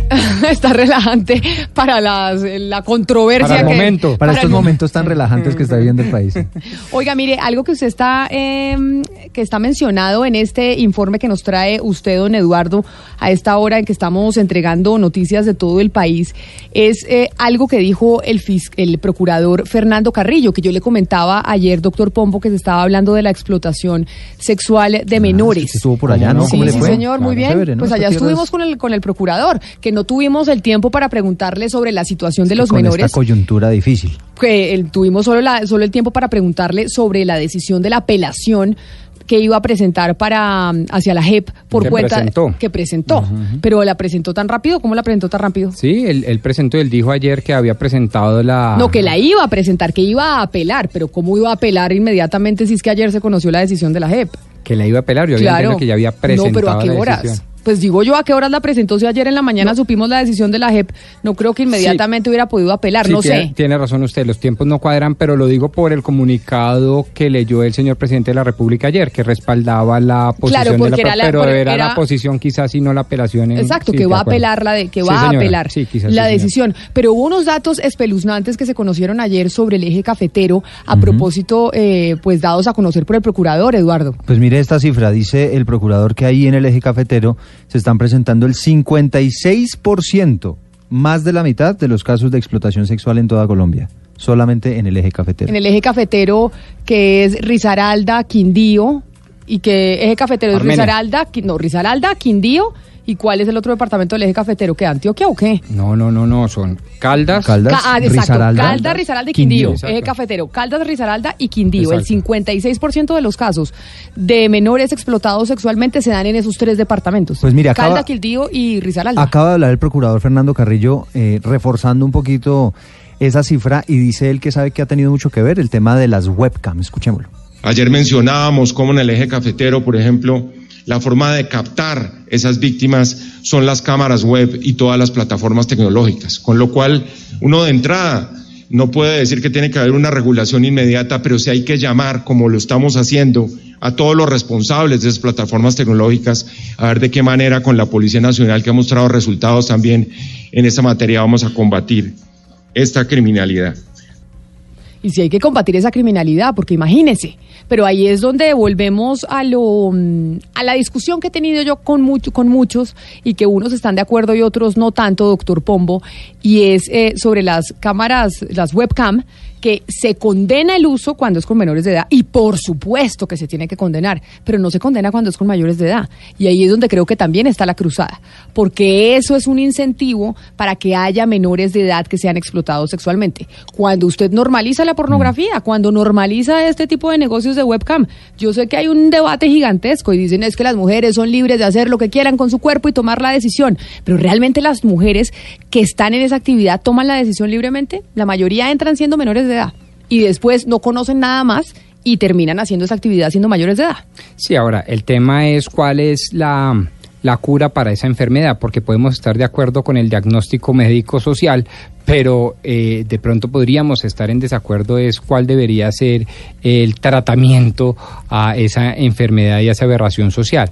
Quizás eh, el tema punitivo, el tema sancionatorio, el tema de un Estado pues que está como un tercer ojo mirándolo todo y sancionándolo todo, no sea la mejor vía. Pues mire, le tengo invitada a Camila. ¿Con quién vamos a hablar, este Eduardo? ¿Con quién? Con la personera de Pereira, ella se llama Sandra Lorena Cárdenas. Y ella especialmente le ha venido haciendo seguimiento a todo este asunto, particularmente en la ciudad de Pereira, por supuesto, pero también en toda la región del eje cafetero. Personera, bienvenida. Buenos días, un cordial saludo para ustedes y para toda la audiencia. Bueno, ¿qué se ha encontrado? Porque el procurador nos habla de explotación sexual, pero no discrimina entre mayores y menores de edad, que era el tema precisamente que estaba mencionando Camila.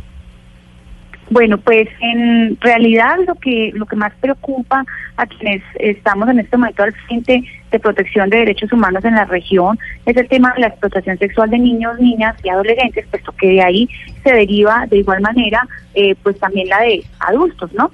Entonces, en ese sentido, encontramos en las calles de, de nuestra ciudad, pues desafortunadamente, niños y niñas que eh, de forma cotidiana son víctimas de este tipo de delitos y pues que en los cuales se evidencia una desatención por parte de la familia y por supuesto también una desatención institucional. ¿Qué es lo que está pasando particularmente en el eje cafetero? Porque estamos hablando de más de la mitad de los casos de explotación sexual centrados allí en esa zona de Colombia. Bueno, pues estas cifras las arrojan los observatorios que existen eh, frente al tema particular aquí en la personalidad Pereira tenemos el Observatorio de Derechos Humanos y hacemos eh, con una metodología de observación no participante y entrevistas con las víctimas, pues este diagnóstico de las cifras que existen de, en, nuestra ciudad respecto de esta explotación sexual. Y a eso sumado las nuevas los nuevos métodos que los explotadores sexuales directos están llevando a cabo como es el tema de la webcam que es una eh, metodología que están adoptando bastante mm, difícil de judicializar y que y pues que captan los jóvenes para ser explotados eh, sexualmente a través de estas nuevas técnicas. Entonces realmente eso eh, incrementa las cifras. Es común ver que en, el centro de la ciudad eh, estos delincuentes estén entregando a los niños y niñas tarjeticas, volantes, para tratar de vincularlos a este a estas prácticas que son abiertamente delictivas y penalizadas por nuestro Código Penal personera, pues es muy grave lo que usted nos cuenta y qué maravilla que haya pues entes de control, autoridades que estén trabajando en estos temas, mm. que a veces pues se invisibilizan y se normalizan. Dicen, oiga, esto es normal, esto es cultural, esto pasa. Por eso, ¿qué trabajo, digamos, de pedagogía se está haciendo en la región para enseñarle a los jóvenes, a los adolescentes, pero también a los adultos, porque a esos también hay que educarlos frente a que este tipo de cosas no se pueden normalizar. Y no es que, ay, es que la gente aquí en el eje cafetero es así y a las mujeres les gusta estar en ese tipo de, actividades. Totalmente de acuerdo, eso no se puede volver paisaje y por eso estamos haciendo un trabajo de sensibilización, primero con los personeros y personeras estudiantiles, porque desde ahí hay que enseñarles a prevenir este tipo de conductas, a contarles lo que hay detrás de esas propuestas que les hacen a través de los volantes y las tarjetas, pero también en general con la sociedad civil estamos haciendo las campañas para generar que haya conciencia de denuncia, porque la indiferencia ciudadana es algo realmente sorprendente y que nos decepciona mucho en el ejercicio de la labor, porque somos indiferentes frente a estas, esta tragedia que viven nuestros niños y niñas, pasamos por el lado y simplemente se parece normal, algo que es totalmente aberrante y que es una de las máximas violaciones a derechos humanos. Entonces, en ese sentido, también los estamos capacitando para que haya cultura de denuncia, porque esto no se radica si como sociedad civil no tomamos medidas y no nos empoderamos para garantizar los derechos de nuestros niñas y nuestros niños y niñas. Pues personera de Pereira, Sandra Lorena Cárdenas, muchas gracias por habernos atendido y pues que siga usted en esta cruzada y trabajando fuertemente por poder erradicar lo que está sucediendo con la explotación sexual de menores en, eh, en el eje cafetero, pero lo que usted le, le corresponde. En Rizalata, muchas gracias por haber estado con nosotros. Muchas gracias Camila, a ustedes y a la mesa y en general a toda la audiencia. Son las 11 de la mañana, 59 minutos. Vámonos para Ocaña, Eduardo. ¿Por qué? ¿Qué pasó en Ocaña? Pues imagínense que allí asesinaron esta mañana a una mujer. Eh, se estuvieron avanzando las indagaciones y demás para establecer exactamente quién era. Y resultó ser una líder social que además es desmovilizada de las FARC. No se desmovilizó producto de este eh, acuerdo de paz reciente. Se había desmovilizado años atrás pero eh, no se sabe exactamente qué hay detrás del móvil de este crimen. ¿Qué se sabe hasta el momento, Cristian Santiago? María del Carmen Flores, una mujer de 37 años de edad, es la nueva víctima mortal que dejan los hechos selectivos protagonizados por sicarios. Los sujetos armados la interceptaron cerca de su vivienda en la zona norte de Ocaña, de acuerdo a lo que dice el teniente Andrés Quintero, comandante de seguridad en esta localidad. En el cual se puede confirmar que es una persona de 37 años de edad, en la cual laboraba en las instalaciones de la, de la alcaldía, le de, de aseo y demás. Se logra observar que esta persona se movilizaba en una motocicleta eh, la cual es abordada por dos sujetos que también se movilizan en una motocicleta en la cual le ocasionan eh, tres impactos de, de bala por arma de fuego. Además, se supo que era líder social y se había desmovilizado del Frente 33 de las FARC hace ocho años. En Ocaña, Cristian Santiago, Blue Radio.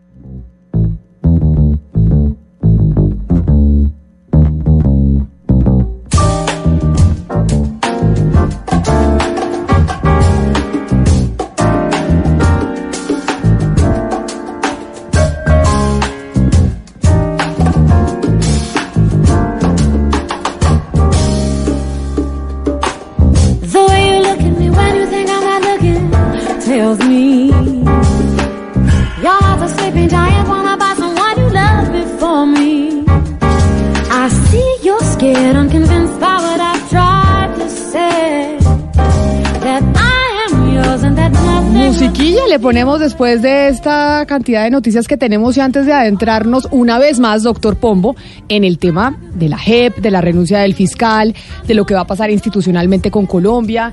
Ah, usted digamos, si yo le pregunto una época que usted recuerde en donde hayamos estado en una crisis institucional de tal tamaño, usted lo primero que se le viene a la cabeza es que, Proceso 8000, año 96, 97, 98. Ah, usted dice el proceso 8000 ahí Sí, es Yo creo que fue la gran ruptura de la historia contemporánea, después, digamos, alimentada por el 2 de octubre del 2016 a propósito del plebiscito refrendatario, pero, pero el 8000, acuérdese que Contralor, Procurador para la cárcel, congresistas para la cárcel, el presidente que se ca- casi que se cae, le quitan la visa, pues toda la ignominia internacional, eh, una economía francamente deteriorada, la gran crisis económica de los últimos 60 años. No, o sea, ahí, digamos, no hay indicador ni macroeconómico, ni social, ni político que se salve de esa época. Pero entonces es el proceso 8000, ¿qué otro se acuerda usted? La época de Escobar, ¿no? Tal vez de las mafias. No, pero estaba hablando del 91 para acá, ¿cierto? ah, No, que de usted se acuerde. Ah, bueno, ciertamente, claro. Sí. 88, 89, toda la criminalidad por cuenta de fundamentalmente de los carteles, el cartel de Medellín. La que pelea de la extradición de por todo esa, Uy, esa época, pues es que cuántos candidatos presidenciales no nos asesinaron en plaza pública. Eh, Jaime Pardo Leal, el doctor Luis Carlos Galán, en fin. No, no, no, no, pues unas épocas muy asiagas, ciertamente. Pero mire, le voy a leer tres frases.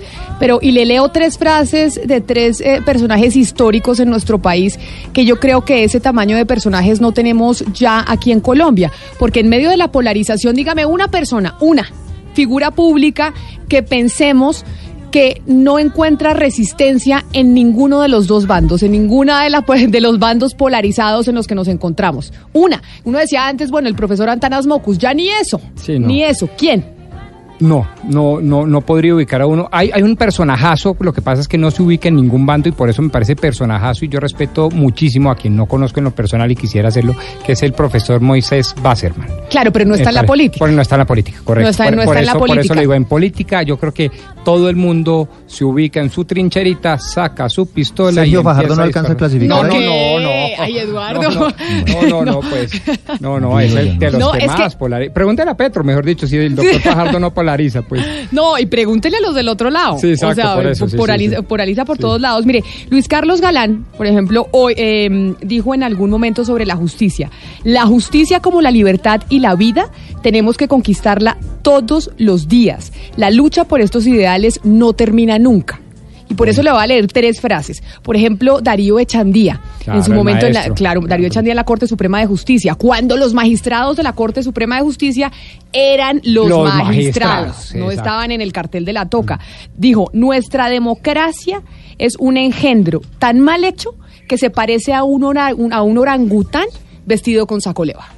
Dijo el maestro Echandía en su momento. Son las 12 del día, cuatro minutos. Nos vamos a conectar nuevamente con Medellín, Cali, Barranquilla y Bucaramanga.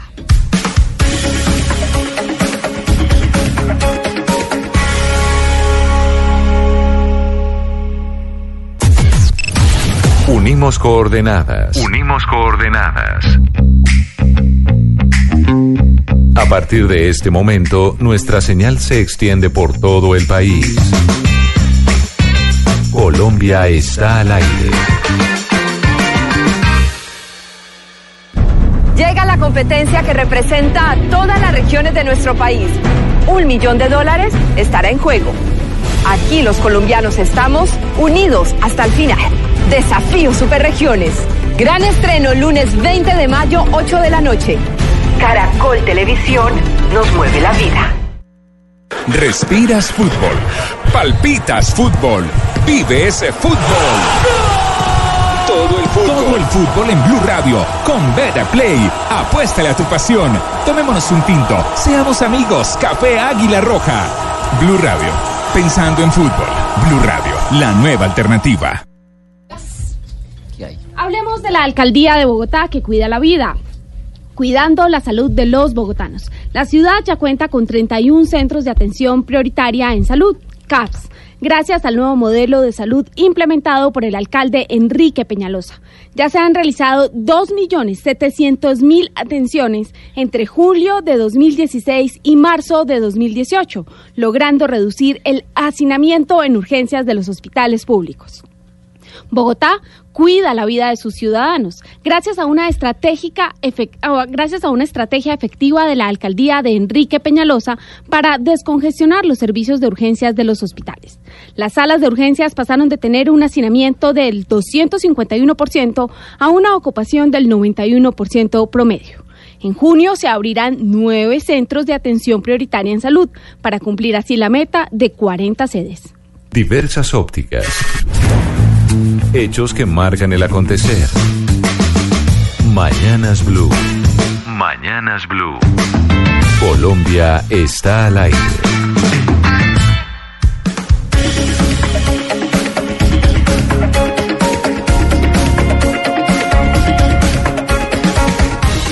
Son las 12 del día, 6 minutos, 7 minutos ya. Le damos la bienvenida nuevamente a Cali, a Barranquilla, a Medellín, a Bucaramanga.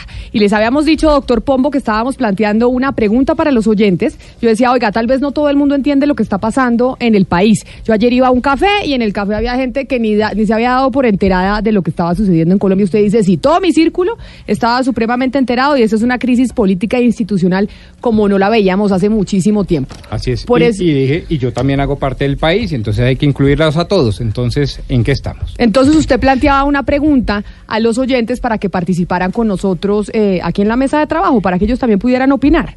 ¿Usted cree, eso fue lo que se preguntó desde primeras horas de la mañana, ¿usted cree que la renuncia del fiscal general de la Nación obedece a un choque de trenes más o es una manifestación de una nación profundamente dividida y sin visión compartida? Y esa es la primera pregunta que le quiero hacer a nuestros invitados de hoy, que representan orillas distintas, que representan partidos políticos que han estado distanciados en algunas cosas, no en todas, pero sí sobre todo en torno al proceso de paz, que es lo que nos viene dividiendo hace tantos años en nuestro país. Nos acompaña hoy en la cabina el senador del Centro Democrático, el doctor José Obdulio Gaviria. Senador Gaviria, bienvenido. Muchísimas gracias por la invitación. Muy buenas tardes ya a todos los oyentes. Y al doctor eh, Roy, al doctor Pombo. Aquí nos acompaña también el senador Roy Barreras del partido de la U, que está con nosotros en cabina para empezar a responder, entre otras cosas, esa primera pregunta que usted le hizo a los oyentes. Senador eh, Barreras, bienvenido y gracias por acompañarnos. Gracias Camila por la invitación. Buenas tardes y feliz apetito a todos los oyentes que creo que a diferencia nuestra deben estar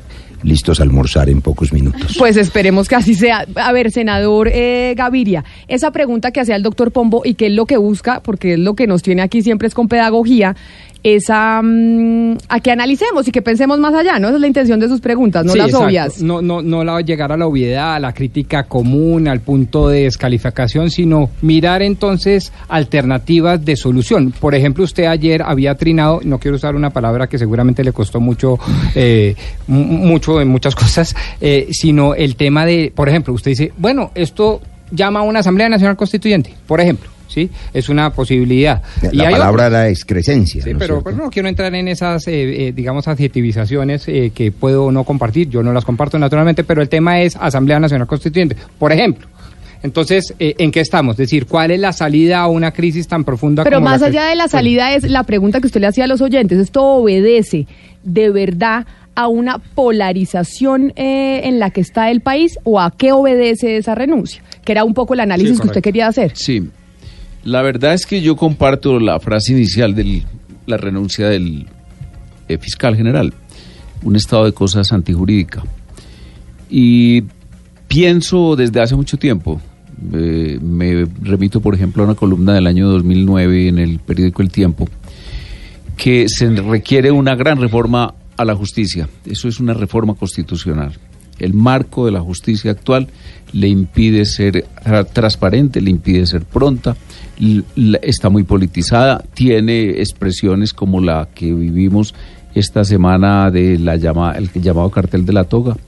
Esa, por ejemplo, cartel de la toga deja ver un iceberg terrible. Pero doctor José Obdulio, entonces eso quiere decir que usted considera que esta renuncia del fiscal obedece netamente a un choque de trenes, a un tema institucional de instituciones jurídicas que se vienen en- que se enfrentaron. Sí, pues lo hubo, pero creo que debiéramos aprovechar la crisis para lo que llamé ayer una epifanía, es decir, el surgimiento de una solución a graves problemas de la justicia. Creo que se podría, a través de una constituyente, el doctor Roy, que eh, hace parte de la Comisión Primera desde hace muchos años, me dará la razón en la dificultad enorme de que el Congreso, por las vías ordinarias del acto legislativo, logre esa reforma que el país demanda. Doctor Roy Barrera, senador, usted, frente a la pregunta que le hacíamos a los oyentes y que hace el doctor Pombo, ¿cuál cree usted que es realmente la razón de la renuncia del fiscal? A ver, Camila, la, la sorpresiva renuncia del fiscal general me parece una equivocación en un hombre muy inteligente. Eh, me parece absolutamente claro, sobre todo para los juristas, que el hecho de que alguien esté en desacuerdo con una sentencia no implica que abandone la justicia, menos que la critique y menos que invite a desacatarla. Me parece además que hay evidentemente, y ahora usted seguramente nos pondrá a, a responder sobre el tema de fondo del fallo del caso Santrich, pero cualquiera que sea la opinión sobre ese fallo, lo que no tiene sentido es que la cabeza de la fiscalía ofrezca su renuncia en lugar, por ejemplo, si la certeza de que el señor es culpable, que es probable que lo sea, iniciarle un proceso penal al señor y abrirle una investigación o haberle enviado las pruebas que ahora empiezan a aparecer y que si verdaderamente se corroboran en el proceso son supremamente graves, a la JEP que las reclamó, clamó por ellas, se las mandaron a través de 472. Recordamos que no le mandaron a tiempo esas pruebas. El procurador hizo lo correcto, en mi opinión. Hay una distancia institucional enorme entre los dos actos. El procurador apela y en buena hora la JEP tiene esa instancia, por supuesto. Y si hay pruebas sobrevinientes, la apelación tendrá que resolverlas. La JEP en su fallo salomónico ayer además determinó que la Corte Suprema de Justicia en su sala de instrucción investigue a ese señor Santrich y que si aparecen las pruebas y es culpable, como acordamos, el acuerdo de paz sabiamente lo contiene, pues que el señor sea condenado por la justicia ordinaria y extraditado. Los que defendemos la paz, para decírselo de una vez, Camila, defendemos un acuerdo que sacó a Colombia de la guerra más larga en 50 años con el enemigo más grande, que eran las FARC. Pero nosotros no defendemos eh, individuos, todo lo contrario. El acuerdo previó que el que cometa un delito y traicione el acuerdo tiene que ser condenado. Y si ese es el caso de Santrich, que lo definan los jueces. El procurador actuó bien en el camino institucional. El fiscal decidió invitar en sus últimos párrafos a una movilización ciudadana Pero, y, y armar eso- una, una cosa gigantesca que aprovechado de manera muy inteligente el Partido Centro Democrático del senador José Obdulio Gaviria, hablando de caos, hecatombes, constituyentes. No, aquí no hay caos ni hecatombe. La Constitución está funcionando. ¿Qué esperamos, Camila? Que funcione, el señor presidente deberá ternar ante la Corte una terna que ojalá sea confiable, creíble, que le dé garantías a todos los colombianos y no solamente a una facción política. Usted dice que vamos a hablar y analizar eh, el fallo, si la JEP tenía razón, lo que respondió la fiscalía, pero más allá de eso, ya la renuncia del fiscal está sobre la mesa, ya esto pasó. Y si siente la gente, senador Gaviria, que el país, y discúlpeme la palabra que le voy a utilizar, está desmadrado, que estamos con una crisis institucional que el presidente Iván Duque, muchos creen, Pombo, me contradice porque usted cree otra cosa, Pombo, pues no tiene las riendas de lo que está pasando y básicamente la gente siente que nadie está llevando eh, las riendas de- Colombia. ¿Cómo no va a estarlo si el, la JEP es un acuerdo de impunidad y de elegibilidad inmediata? Eso obviamente desmadra cualquier estado de cosas eh, políticas, incluso económicas y sociales. Por lo tanto, la JEP ayer simplemente hizo lo que le correspondía hacer dentro de ese acuerdo, dentro de esa estructura de impunidad y de elegibilidad inmediata, y es sacar de la cárcel a una persona que había sido casi que toma eh, capturada en flagrancia, casi que en flagrancia, contra las cuales una autoridad extranjera la justicia de los Estados Unidos, más propiamente el eh, juzgado del sur de, la, eh, de Nueva York, había mm, ordenado captura para extradición. El Estado colombiano, que es el Estado pasivo aquí o la extradición pasiva, simplemente tenía que establecer los primeros requisitos en cualquier situación normal, que el delito eh, sea equivalente a una tipo penal en Colombia, que la persona sea la persona, porque ya ha ocurrido, por ejemplo, que un vendedor de papitas en el parque de Neiva se ha capturado por narcotráfico y resulta que era simplemente un, un homónimo. Y tercero, que se condicione la pena a la misma máxima que se le Pero puede... discúlpeme que yo lo interrumpa porque usted acaba de decir en su primera frase algo que me parece que es un mensaje directo al senador Barreras que está sentado enfrente suyo. Y usted dice allá la JEP es una negociación y que incluso lo un dijo... acuerdo de impunidad Un acuerdo, y, y exacto. Y que además incluso lo dijo el eh, senador Uribe en eh, su declaración que era un acuerdo con, eh, con los narcotraficantes y demás. gobierno. Usted fue el último, o sea, realmente, senador Barreras, a usted le reconoce mucha gente que si usted no hubiera viajado a La Habana en un punto crítico del acuerdo de paz en medio de las negociaciones, que era el de la justicia, pues ese acuerdo no se habría podido dar. Usted, usted, usted fue un elemento fundamental en la estructuración de esa justicia especial para la paz para que se pudiera llegar a firmar ese acuerdo. ¿Usted qué le responde fre- frente a estas acusaciones que hacen? Que Eso no es us- acusación, sino una observación, comentario y descripción. Yo venga, le, le respondo no con una descripción, sino con la realidad. Eh, primero, no tuve yo el, el honor de elaborar, fueron juristas. Pero usted estuvo Pero allá estuve presente. tres años y no solamente lo avalé, sino que puse mi firma en ese acuerdo. Estuve resolviendo otros asuntos de la reincorporación del posconflicto y de la participación política de manera directa. Pero le respondo a su pregunta, además con dos cosas que usted ha señalado también, Camila. Por supuesto, basta leer el acuerdo para entender que no solo no es un acuerdo de impunidad, sino que es un acuerdo que garantiza justicia, verdad, reparación y no repetición. Durante medio siglo, las víctimas del conflicto que nos están escuchando, porque son 7, 8 millones de colombianos y 300 mil muertos y 60 mil desaparecidos y 2 mil falsos positivos que tienen viudas, hijos, madres, recibieron el silencio como respuesta. Nunca tuvieron justicia, nunca tuvieron verdad. La justicia ordinaria que hoy se reclama fracasó. Fracasó en darles justicia o verdad en todos los temas, inclusive los más dolorosos como los delitos sexuales. Gracias a la JEP y gracias al proceso de paz empezó a conocerse la verdad. No hay aún sanciones porque han dilatado la ley estatutaria y han impedido que la JEP trabaje. Pero en buena hora, lo que aquí ocurrió y voy a, recoger unas palabras de Pombo hace un rato, una invitación positiva de tratar de encontrar soluciones. La guerrilla de las FARC era, no se nos olvide, probablemente el enemigo más agresivo, probablemente el enemigo que más eh, desangró a Colombia durante medio siglo. Y lo que hicimos fue evitar que siguieran cometiendo crímenes. Una guerrilla, además, claro, como todas y como todos los actores violentos, contaminada con el narcotráfico, lo que la hacía una guerrilla más peligrosa, la más grande y antigua de América Latina. Casi un acto heroico lograr desarmar esa guerrilla, sentarlos a la mesa, identificarlos. 14 mil hombres dejaron las armas y se presentaron con la verificación de Naciones Unidas, hoy inermes, sabemos dónde están, quiénes son y están desarmados. Bueno, los están matando y los están amenazando con la extradición. Lo que nosotros defendemos es el acuerdo de paz para no volver a ese pasado de impunidad. Pero afortunadamente el acuerdo de paz quedó tan bien hecho que contiene esa norma que dice que aquel que cometa un delito después del primero de diciembre de 2016 va a la justicia ordinaria, debe ser condenado y extraditado si esa es la decisión de los jueces. Lo que hizo ayer la JEP, y no se quiere recordar, es enviar el caso de ese señor Santrich a la Corte Suprema de Justicia para que investigue y lo condene si es necesario. Pero además en buena hora el procurador apeló y me parece muy bien, porque hay una nueva oportunidad para que aquellos que dicen tener las pruebas, y ojalá las tengan, pues las manden, pero no por 472, se la manden a la JEP para que pueda decirnos a los colombianos, y si el señor Santrich, lo digo de una vez con todas las letras, aparecen pruebas de que cometió tal delito, es el primero que ha traicionado el acuerdo de paz y por supuesto tendrá que ser condenado y extraditado.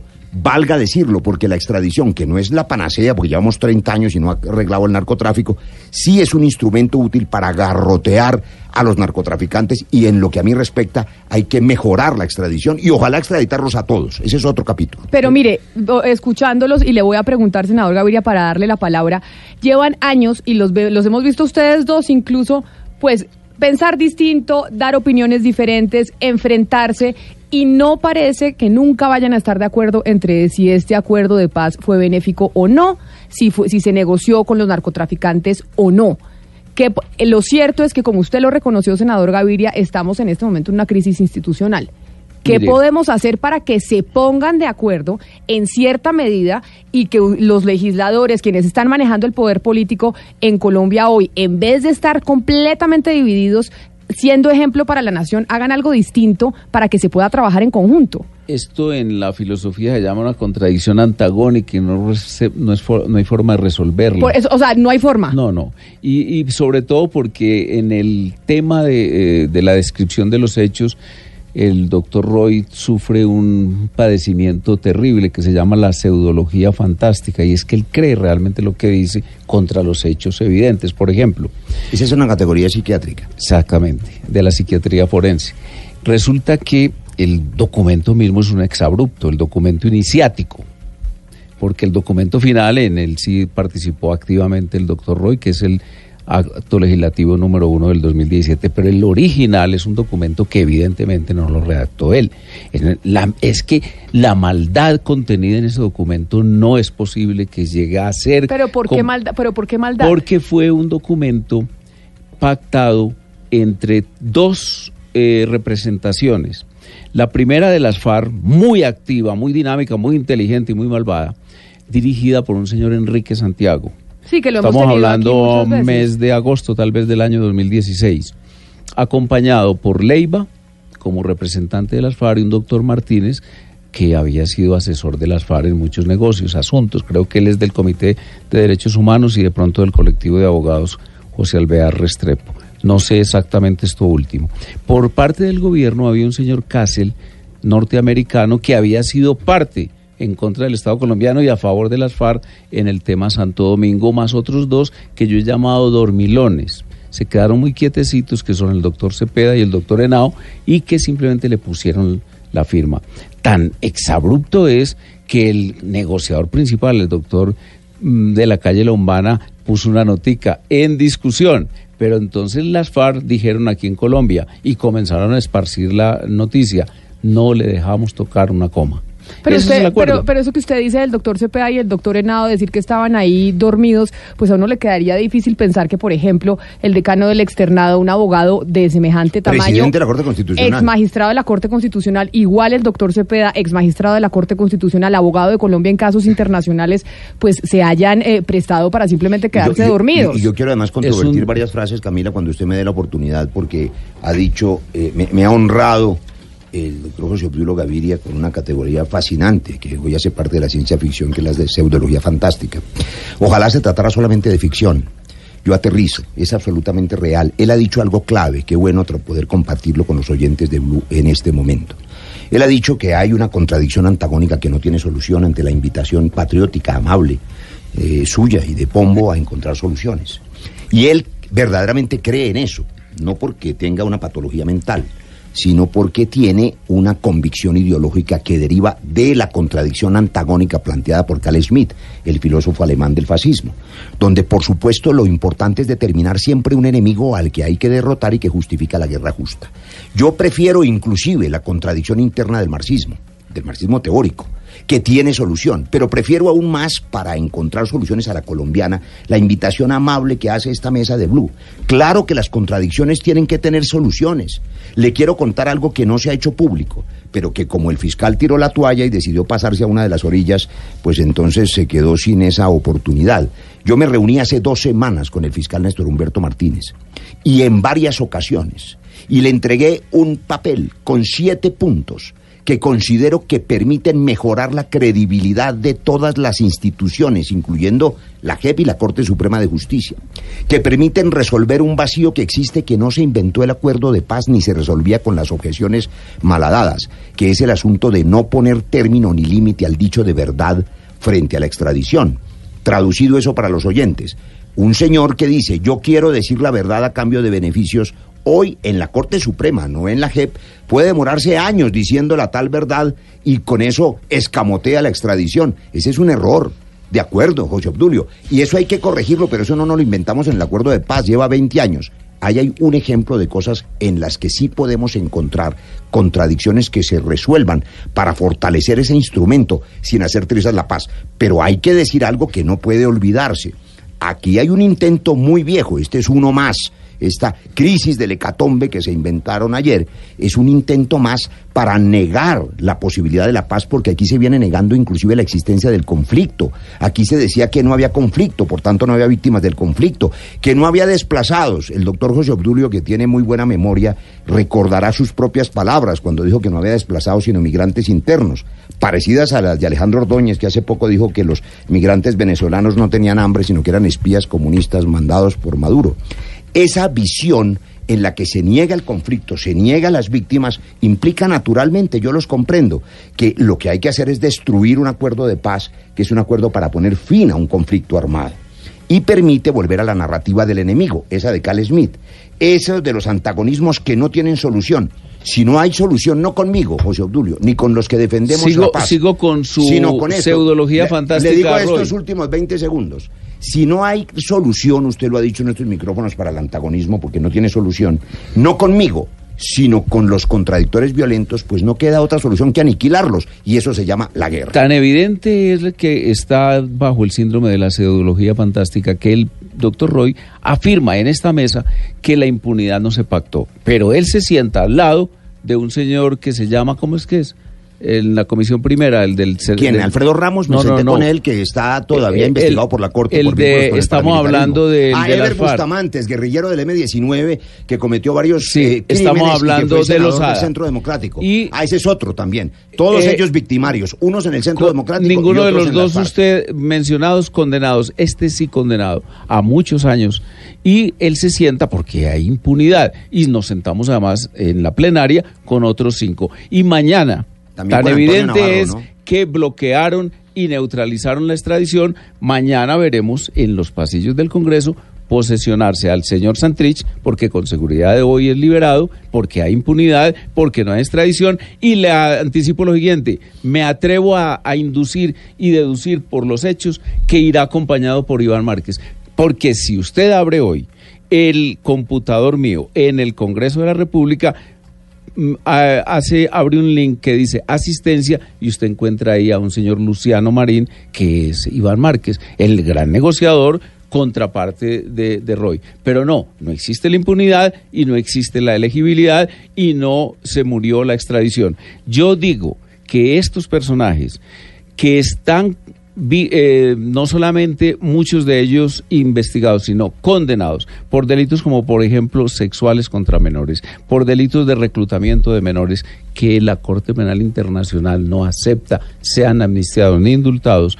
Estos individuos están hoy en el Congreso por obra y gracia del acuerdo llamado genéricamente JEP, un acuerdo que estableció que había impunidad, que había elegibilidad y que iban a crear un monstruo jurídico, judicial, en este caso, la JEP, para garantizar esas circunstancias. Senador Y- Gaviria, ¿usted cree que habría sido posible, y se lo digo de verdad de manera eh, real, a ver, firmar un acuerdo con la guerrilla de las FARC? ¿Habría sido posible firmar un acuerdo con la guerrilla de las FARC si no se hubieran es- puesto esas condiciones de la justicia? Posible y necesario, porque de lo Pero- contrario- Pero, ¿por, por qué los, los integrantes de la guerrilla de las FARC iban a, iban a aceptar, eh, por ejemplo, por lo que su ustedes derrota en cambio de la extradición sentidos. y de la cárcel, Por- o del porque asesinato. habían sido eh, sometidos a una presión estatal triunfante, exitosa, porque habían sido bombardeados, porque en el año 2012 sus fuentes de ingresos, como por ejemplo el secuestro, había sido disminuido trascendental y radicalmente, porque había 48 mil hectáreas de coca cuando veníamos del inicio del gobierno del presidente Uribe con 168 mil. Y a partir de ese momento, no es sino ver el texto, el tomo 4 de la enciclopedia o de la biblioteca que publicaron el gobierno y las FARC, a partir de ese momento se pactó no solamente impunidad, sino dos pilares fundamentales de la expansión del cultivo de la coca y por lo tanto de la producción de coca y por lo tanto de la comercialización, que eran no a la extradición y no a la fumigación. Doctor Pombo, nosotros teníamos la intención de no ir para atrás, Sí, de no seguir lloviendo sigo, sobre yo sigo, mojado, yo- sino, yo de mirar cómo hacemos Como para Obdulio es adelante. imposible, nosotros vamos para adelante y ellos van para atrás. No, Pero tratemos de encontrarnos en la mitad a ver si los ayudamos a, a gobernar, porque no ha podido empezar el gobierno del presidente Duque precisamente porque van es para atrás y Pero no para los adelante. indicadores de cualquier gobierno de ese atrás y que hoy es una realidad, o sea, un Indicadores económicos muy buenos. Siempre son buenos. Muy buenos. Están inaugurando doctor todavía los aeropuertos que hicimos en el gobierno Santos. Eh, ya que a usted le gusta hablar tanto de Carlos Smith, a quien yo leo asiduamente, y además que era muy leído y muy utilizado por Carlos Gaviria Díaz en la Corte Constitucional. ahora por Petro. así- no, y por Carlos Y Gaviria no, y ahora por Petro políticamente Me gusta más Carlos Gaviria Díaz, si me lo A permite. mí también me gusta Bueno, más Carlos Gaviria. Eh, él, él tenía un concepto que era el de la legitimidad, eh, es decir, el respaldo de la gente a las instituciones y a sus líderes políticos. Y el- la Constitución de 1991 tuvo una cantidad de problemas, sobre todo de estructura eh, constitucional, pero había legitimidad política. La gente, en términos generales, la abrazó, le creyó. El acuerdo de paz adolece de esa legitimidad. La pregunta entonces, y a futuro, como dice Camila, es cómo hacer para que un país que antes estaba unido en contra de las FARC, ahora los buenos estamos peleándonos en- entre Correcto. nosotros por cuenta de las FARC. ¿Cómo Claro. hacer para Esa eso? es una gran pregunta porque usted que es tan estudioso sabe que en prácticamente todos los procesos de paz del mundo es muy difícil lograr legitimidad en el posconflicto para las instituciones o las soluciones que se crearon, como pasó en No. Irlanda, en Sudáfrica. No, aquí hay menos legitimidad, yo le concedo la razón, porque el país está dividido. ¿Cómo lograr que el país deje de estar dividido frente a un proceso de paz que ya ocurrió y que en buena hora desarmó a la guerrilla más grande y antigua de América Latina y que logró bajar los indicadores de violencia derivados de ese conflicto de manera notoria? Pues creo que hay que pasar esa página y exigir que se cumpla con el acuerdo, que el posconflicto avance, dejar de ponerle palos en la rueda, dejar que la gente trabaje, permitir que la ley estatutaria salga adelante, dejar que tome decisiones como la que tomó al pedir la captura de alias El Paisa, por ejemplo, permitir que la apelación sobre este asunto se surta y que tome las decisiones que deban tomarse. ¿Y usted cree que eso subsana la ilegitimidad del 2 de octubre del 2016, del origen del acuerdo? La única ilegitimidad que hoy tiene el acuerdo de paz está derivada de la contradicción política. Porque es evidente, y en eso pues podríamos recabar mucho, que las decisiones contramayoritarias y todas las refrendatarias, como el Brexit, terminan en estas divisiones que tienen, por ejemplo, el Reino Unido en semejante crisis económica. Pero para no, pero- para no meternos en ese tema, yo quiero darle las gracias al senador José Obdulio Gaviria porque ha dicho algo aquí que yo quiero resaltar. Eh, Cuando recuerda al señor Iván Márquez, dice, y su contraparte Roy Barreras, tiene usted razón, así era. Fueron contradicciones muy duras y muy difíciles. El señor Márquez se paró de la mesa N veces cuando nosotros le negábamos sus absurdas pretensiones. La primera de ellas, la constituyente que ayer propuso Hasta el sintetizarse en el acuerdo. y nosotros logramos que ellos aceptaran por primera vez en la historia de Colombia que una guerrilla armada dejara las armas y se sometiera a los jueces, al punto que el señor Santrich hoy está preso y al punto que el señor Santrich le demuestran otra vez que cometió un delito nuevo, será extraditado. Eso no se había logrado Eso, lo único, el único que lo puede mostrar es el juzgado del sur de Nueva York. No, pero ¿por y qué? ustedes lo ¿Pero impidieron con el mecanismo del artículo no, no. 19 Pero, ¿y usted del por qué no confía en la justicia y colombiana? ahora con la juez. Pero porque dice que el único, o sea, los colombianos estamos sometidos a un juez de, de, de Nueva York. hay una orden de hay libertad jueces. y hay una orden de que se José eh, y hay una corte a la, a- Cámara de y hay una. Corte Suprema de Justicia y también hay Seguiremos- una apelación y hay un insistiendo. procurador. Créale el presidente Duque. Él dijo ayer, en tono muy emocionado, que acompañaba la apelación del procurador. Yo también la acompaño. Crea en las instituciones en lugar de renunciar a ellas como ha hecho el fiscal. Yo creo que el procurador ha actuado institucionalmente. Déjeme decirle una cosa porque su palabra hace siete minutos no la quiero perder. Usted dijo, el colombiano del común siente que el gobierno está desmadrado, como si no hubiera riendas al frente. El ayer, ayer eh, no, vimos- no, no, él ya hablaba de la situación política del gobierno. No, bueno, el gobierno no, el gobierno, no, el bastante gobierno. asentado, Pregunte en la calle, pregunte, en la el calle. suelo. Entonces, por eso necesitamos es que se eleve, porque sigue por el suelo. Pero venga, le quiero decir lo siguiente. Bueno, entonces en la Ayer- tierra, para que quede más Ayer, clara la palabra. ayer, eh, no, peor, porque queda enterrado como iban a enterrar a Dimas Torres, el que asesinaron hace unos días en el Catatumbo en una fosa común. Pero usted está diciendo asesinaron quiénes. sí, claro. Pero, una- pero es un plural, un plural eh, muy extraño porque es un plural que está dentro de la línea de una eh, que creación si nosotros no vamos falsa con la comisión de absolutamente. paz, hubiera quedado la narrativa de que el señor había sido eh, muerto en una rifirrafe. Yo hubiera Y resulta que eso fue lo que yo hubiera a- asegurado que la narrativa iba a ser la del investigador que se llama Fiscalía, que fue la que en últimas primó y es la que hoy Pero estamos ahí Yo le creo al general Villegas que fue conmigo y pidió perdón por ese crimen de Estado. Pero no volvamos, es que no me he dejado resaltar Es a decir, el Camila jefe de Zuluaga. esos soldados. A Camila Zuluaga dijo lo siguiente, que le parecía, a usted no, pero a muchos colombianos sí, que el gobierno está desmadrado. Y yo quiero anteponer a eso la imagen del presidente Duque anoche en la televisión.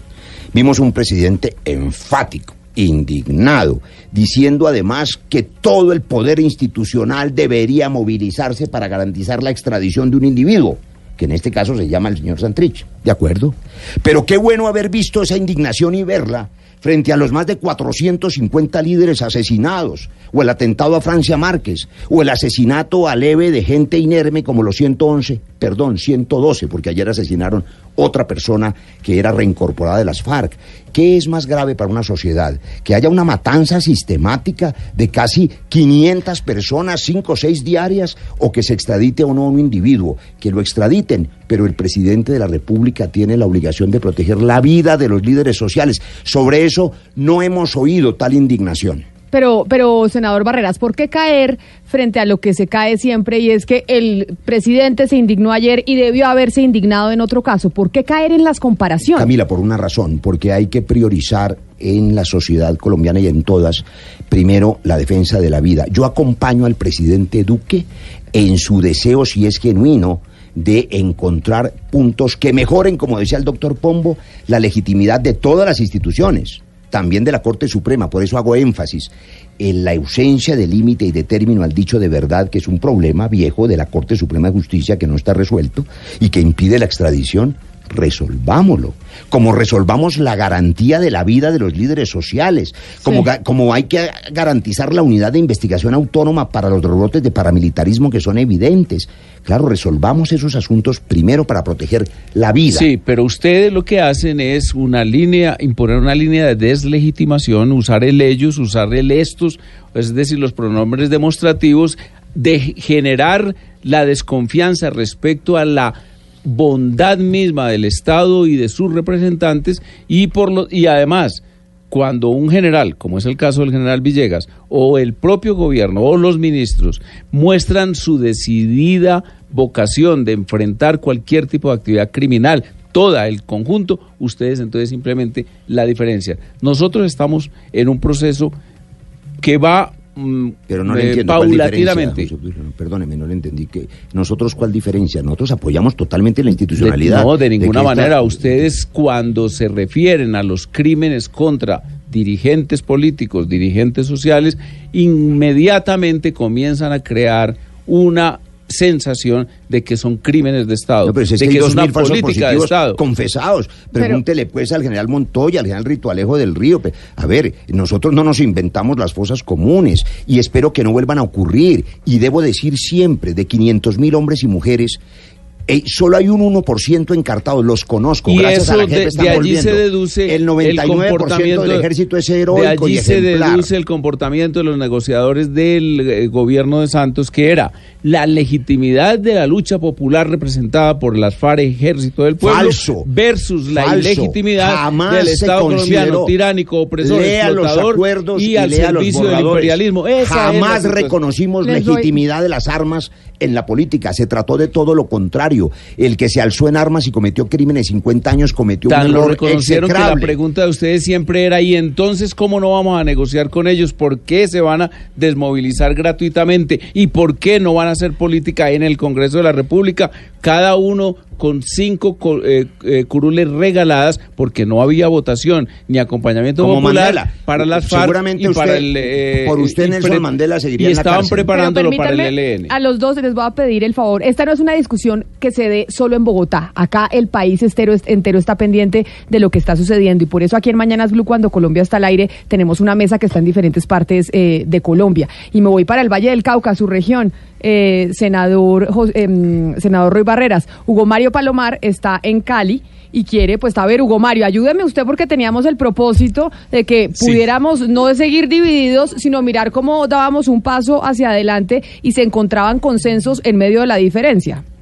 No, pero además los senadores Barreras y, y Gaviria se quedaron discutiendo sobre lo que ya pasó en La Habana. Quiero que avancemos y, y qué es lo que sigue en adelante. Se está hablando por parte del uribismo de una constituyente. Senador Gaviria, eh, algunos esta mañana ya están planteando que lo que busca el uribismo es demoler eh, el sistema judicial, no solamente la jurisdicción especial de paz, sino todo el sistema judicial, incluidas las cortes.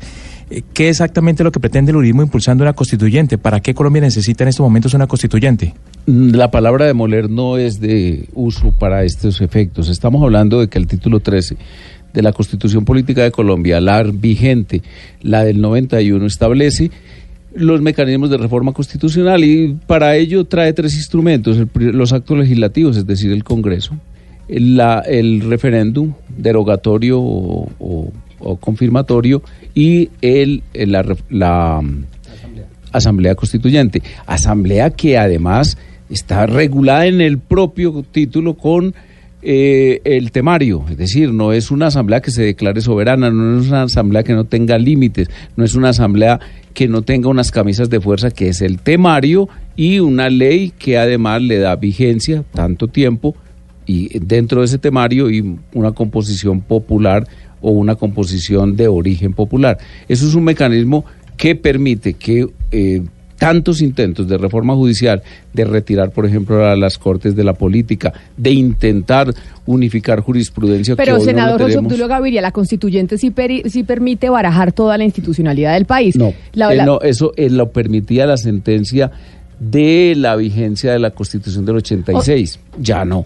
Hoy está muy. Le damos si quiere el 376. Pero más, donde más está que leemos eso, claramente- mira, yo, yo quiero invitar al doctor José Obdulio Gaviria a que le crea a su presidente Iván Duque.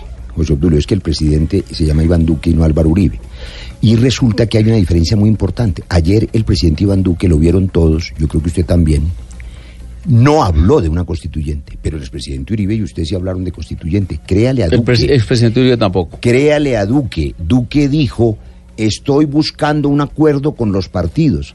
Se indignó, reitero, por el asunto de la extradición de este personaje. Me parece muy bien. Reclamo que se indigne y actúe frente al asesinato de los líderes. Hugo Mario, gracias por la pregunta. Nos devuelve al escenario de construcción positiva. Estaremos el sábado con la Comisión de Paz acompañando a los familiares y a quienes sobrevivieron después del asesinato de Wilson Saavedra, un señor que estaba comprando una torta de cumpleaños para su hijo de cinco años después de dejar las armas y tenía un proyecto productivo con otros 32 eh, desmovilizados. Y cuando baja a comprar la torta del hijo de cinco años lo asesinan.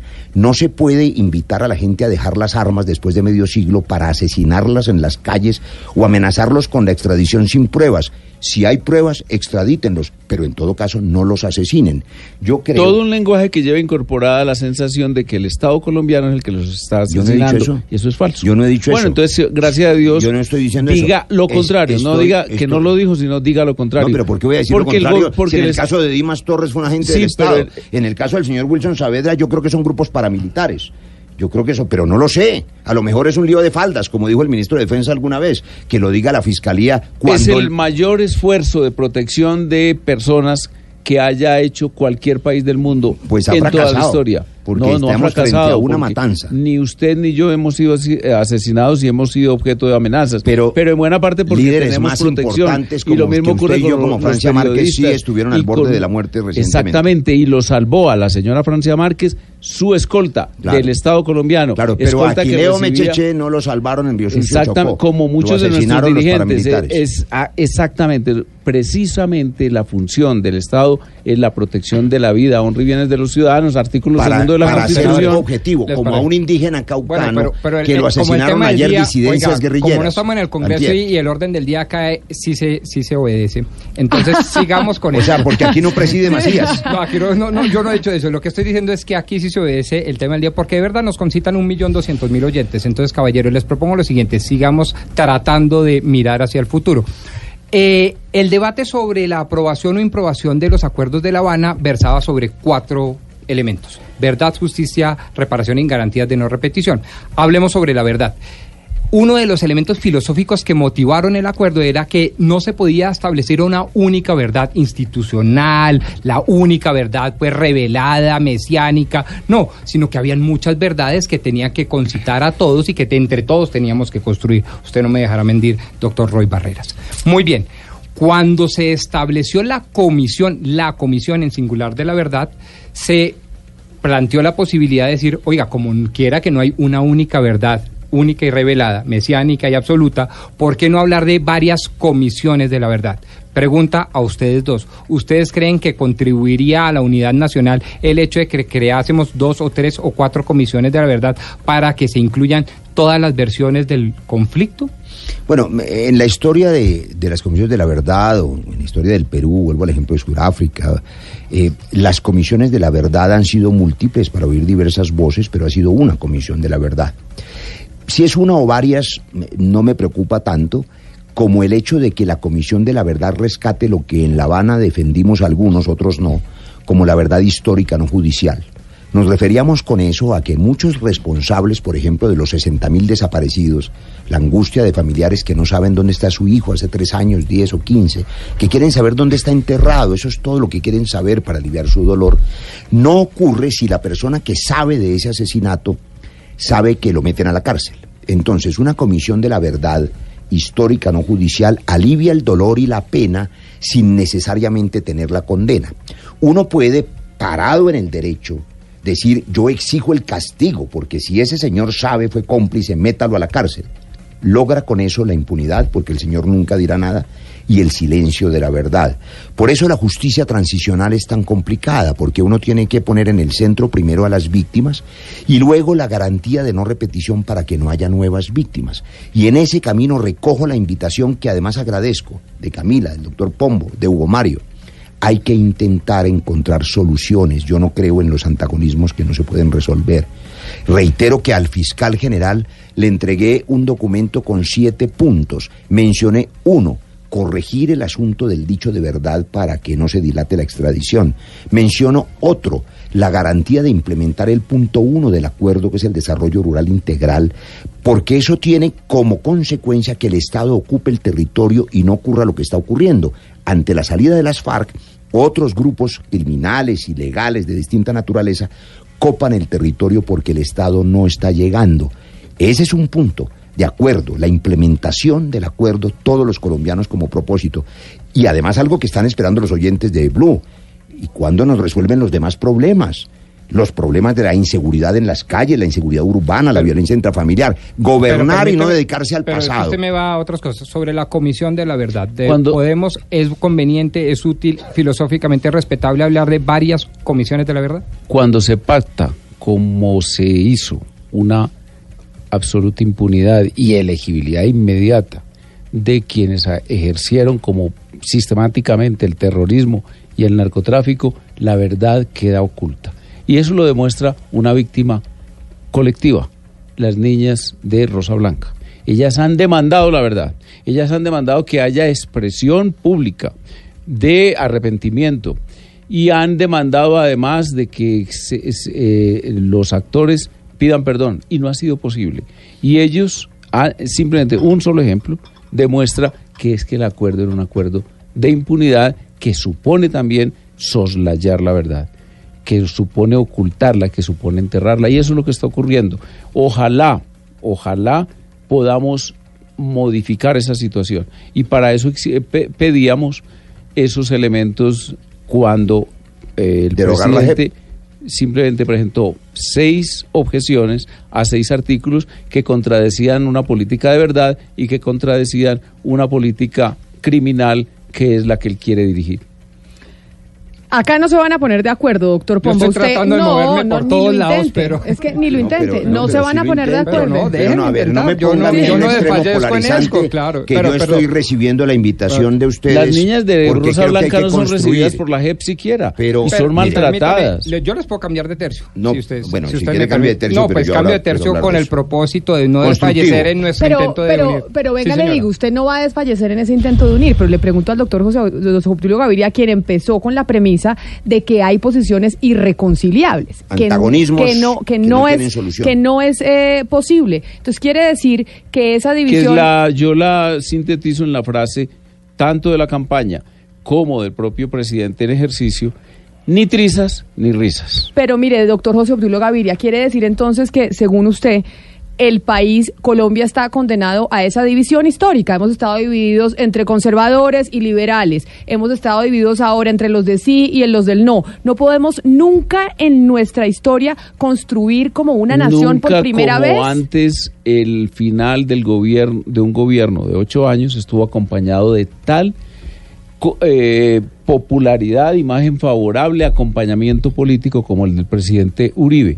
Y esperamos que con su energía y con su decisión y sobre todo su inteligencia y su inalterable ac- a- acción en contra eh, de, la, de los acuerdos ilegítimos, el presidente Duque termine con un mandato parecido. mire, mire lo que ha dicho, pero es es que lo, lo que dice José Obdulio es maravilloso. A mí me encantan José Obdulio y María Fernanda Cabal porque son contradictores fabulosos, porque son francos, sinceros. Él acaba de decir que con toda la voluntad del presidente Duque contra los acuerdos. Entonces, es contra los acuerdos en lo ilegítimo de esos Claro. acuerdos. Por ejemplo, el presidente déjeme, Duque, el presidente Uribe habló ayer de la derogatoria de la gente. Deme la, claro, claro. Exactamente. Y, y Duque no. Y eso nos une. Y Duque no. My president, como dice la, la vicepresidenta Marta Lucía, debe estar de acuerdo con eso. Pero aquí el presidente de todos los colombianos se llama Iván Duque, ni Uribe ni Trump. Quiero decir esto para avanzar en esta pregunta última que se hizo. Hay que recordar la historia para no hacer equivocar a los colombianos. Ha dicho el senador José Obdulio que aquí el problema es que se pactó una elegibilidad inmediata con impunidad. Usted no puede desconocer, no puede dejar de reconocer que, y lo he mostrado en el Congreso, en audios y en videos, el expresidente Álvaro Uribe en su mandato propuso no elegibilidad inmediata, propuso curules a dedo, no para los que se desarmaran, sino para los que estuvieran en un proceso de paz. Curules en los consejos, en las asambleas, en la Cámara y en el Senado a dedo inmediatas. Y no lo propuso en un café ni en una tertulia. Se lo propuso a los colombianos en el referendo del 2011 que fracasó. Ahí está para la historia. De manera que no seamos... Y eso eh, fue recogido pero- por el pero- gobierno del presidente además- Uribe, pero, por el Congreso, claro, por sí las valía. Pero sí ustedes lo retomaron. a Y dedo. Ustedes lo retomaron y lo otorgaron a. ¿Cómo No que no a dedo? tuvieron que Obtuvieron urnas. 50 Pero mil entonces votos. Uribe estaba de acuerdo con eso, reconózcalo. No estoy, estoy Pero- hablando de que el conjunto de las decisiones sí estatales impunidad. la toma el legislativo, el ejecutivo y el Sin judicial. decir la verdad, porque el pacto de Ralito era un documento de tres hojitas que también lo mostré en el Congreso. Pero además quiero reconocer algo, el dolor de las víctimas de Rosa Blanca, todo el respeto para todas las víctimas, no importa el victimario. Las víctimas de Rosa Blanca, usted y yo y los oyentes de Blue nunca las escucharon en estos 50 años. ¿Sabe por qué? Porque no podían hablar, tenían miedo, las fusilaban, las mataban.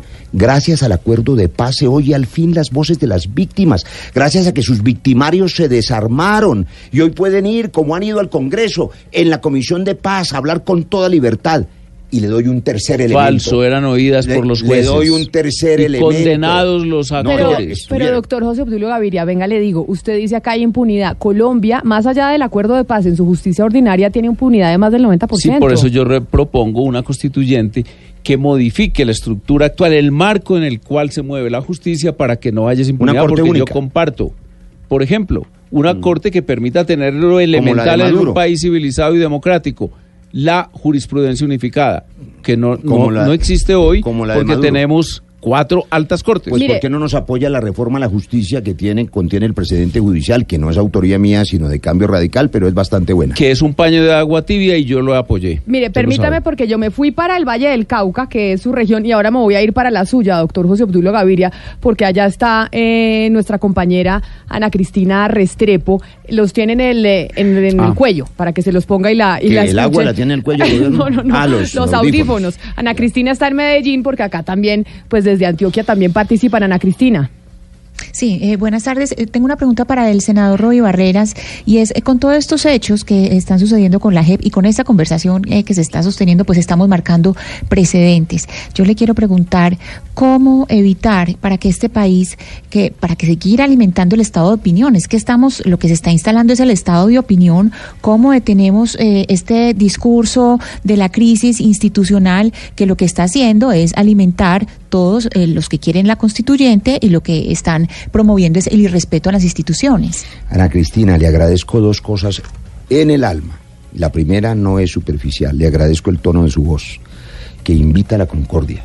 Y no, a ella a los oyentes les encanta la voz de Ana Cristina, pero- no solo a usted, pero no, de verdad. Me encanta, pero sí, además sí. le agradezco la profundidad de su pregunta. La pregunta de Ana Cristina nos pone en el ojo de la posibilidad de que se salve la democracia en el mundo. Es un tema muy largo, pero la democracia está en crisis en el mundo por lo que ella bien ha recordado, se llama el estado de opinión. Es la manipulación de las emociones a través sobre todo de las redes sociales que se volvieron redes de odio. Hay estudiosos en este momento en el lago Cuomo, en Italia, hay un grupo de investigadores de distintas universidades, uno de ellos la Universidad de Pensilvania, discutiendo cómo es posible que las redes sociales primero vayan, estén desplazando los medios de comunicación que tienen filtro y tienen editoriales, y cómo están logrando movilizar las masas a través del odio y el miedo. Y los están comparando, oiga, esta belleza, Camila, con la manera como, leí ese artículo antier, como los, los, eh, las escuelas de peces, los cardúmenes, se movilizan todos en masa por una razón, por el miedo al depredador. Entonces todos van juntos. Ese estado de opinión que estimula el odio y los miedos produce decisiones que terminan en dictaduras, en autocracias, en caudillismos, en populismos de derecha o de izquierda. Tiene razón Ana Cristina.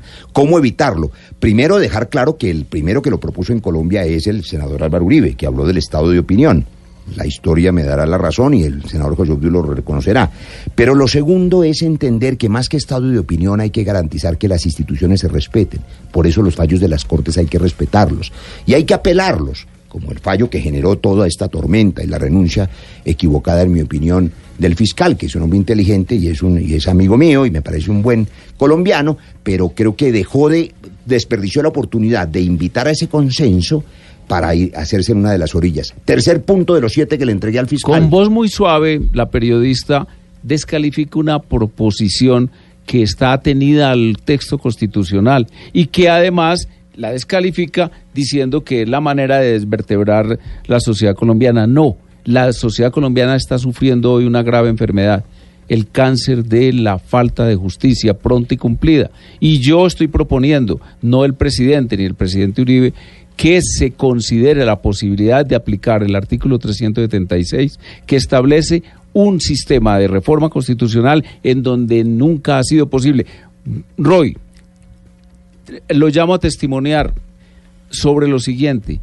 Si la persona que más enérgicamente se opuso a cualquier reforma a la justicia en la Comisión Primera del Senado fue sí o no el señor Bustos. Y detrás de él el señor Montealegre, aupándolo, presionándolo, animándolo a contradecir cualquier intento de modificación y de reforma de la estructura del marco ¿Eso qué tiene que ver con la pregunta de Ana Cristina? Que ella habla de que nuestra propuesta, la mía concretamente, La de estado de opinión. de una reforma constitucional a través de una constituyente no es una de, un desvertebrar el eh, aparato de Pero, a ver, justicia Obdulio. ni a la sociedad colombiana, sino una propuesta que se fundamenta en hechos constatados por todos. Ha sido imposible reformarlo. Bueno, primero, pues Ana Cristina, de nuevo con las gracias, y yo sé que ella no se preocupa porque José Obdulio la descalifique como acaba de hacer.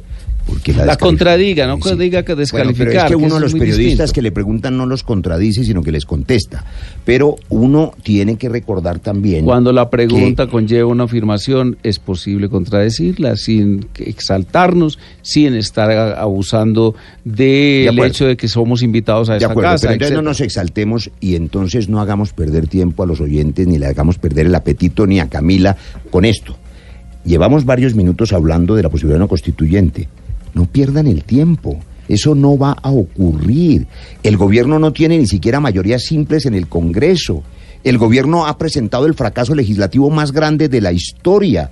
Nada ha pasado y lo que pasó pasó mal hecho. La ley de financiamiento La ley de y el plan de financiamiento, desarrollo. el plan de Y- y desarrollo. claro, lo que pasó, que son esas dos cosas. La discusión pasaron sobre las TIC. Mal hechas, las TIC no han pasado. Ojalá se dé el Pero debate. entonces, ¿cómo dice usted que la ma- el mayor fracaso de la historia con dos el- normas el mayor fracaso. de esa el enormidad? Congreso. Dos normas, normalmente hay medio centenar de normas en el primer año de un gobierno. Desafortunadamente. De- no, no, no, yo- no no desafortunadamente. Claro, yo claro. agradezco, por ejemplo, al Totalmente gobierno Gaviria la Constitución del 91. Y me Yo precio no que haber presentado un solo proyecto de ley. No, no, no. precio. A- a, mí me parece que hay que decir claramente quien no tiene quien no tiene ni siquiera mayoría simple, pues no va a pasar una, una constituyente Pero que mire- necesita dos tercios de mayoría. No hagan perder el tiempo con esas eh, nubes que no hacen sino generar miedo en la gente. Pero mire, ya nos tenemos que ir. Aquí tengo a los productores diciéndome que chao. Pero Hugo Mario, ¿usted creo que tiene una última pregunta desde el Valle del Cauca? No, sobre la constituyente que deja muchas dudas. Lo que quiere impulsar ahora el juridismo, senador Gaviria. La, la, la constituyente debería contemplar la posibilidad de que el presidente Uribe regresara a la presidencia, al poder. Estamos hablando de que el artículo 376 establece unos temarios. El temario es única y exclusivamente el tema justicia. No se O puede sea, no- regresar Hugo Mario de donde uno no se ha ido. ¿Cómo va a regresar al poder si está gobernando? Pero entonces no, no tienen ustedes la intención, y eso sí es una pregunta legítima, doctor José Legítima. Obdulio, porque hay gente que... no se puede, por ejemplo. Es decir, no es posible que con una constituyente se cambie la constitución y se le permita nuevamente al presidente Álvaro Uribe lanzarse a ser presidente nuevamente. temario preestablecido. O sea, no se la puede. constituyente no es soberana, la constituyente no puede salirse de ese marco. eso, eso decían en el 91. Precisamente es la diferencia. Lo demás es ignorancia supina, Roy. Usted tiene que haber leído el artículo 376 ponga bravo. para darse cuenta que estamos hablando de un instrumento que no existía Usted, José Obdulio, en el no es un 86. hombre ignorante, usted es un hombre estudioso.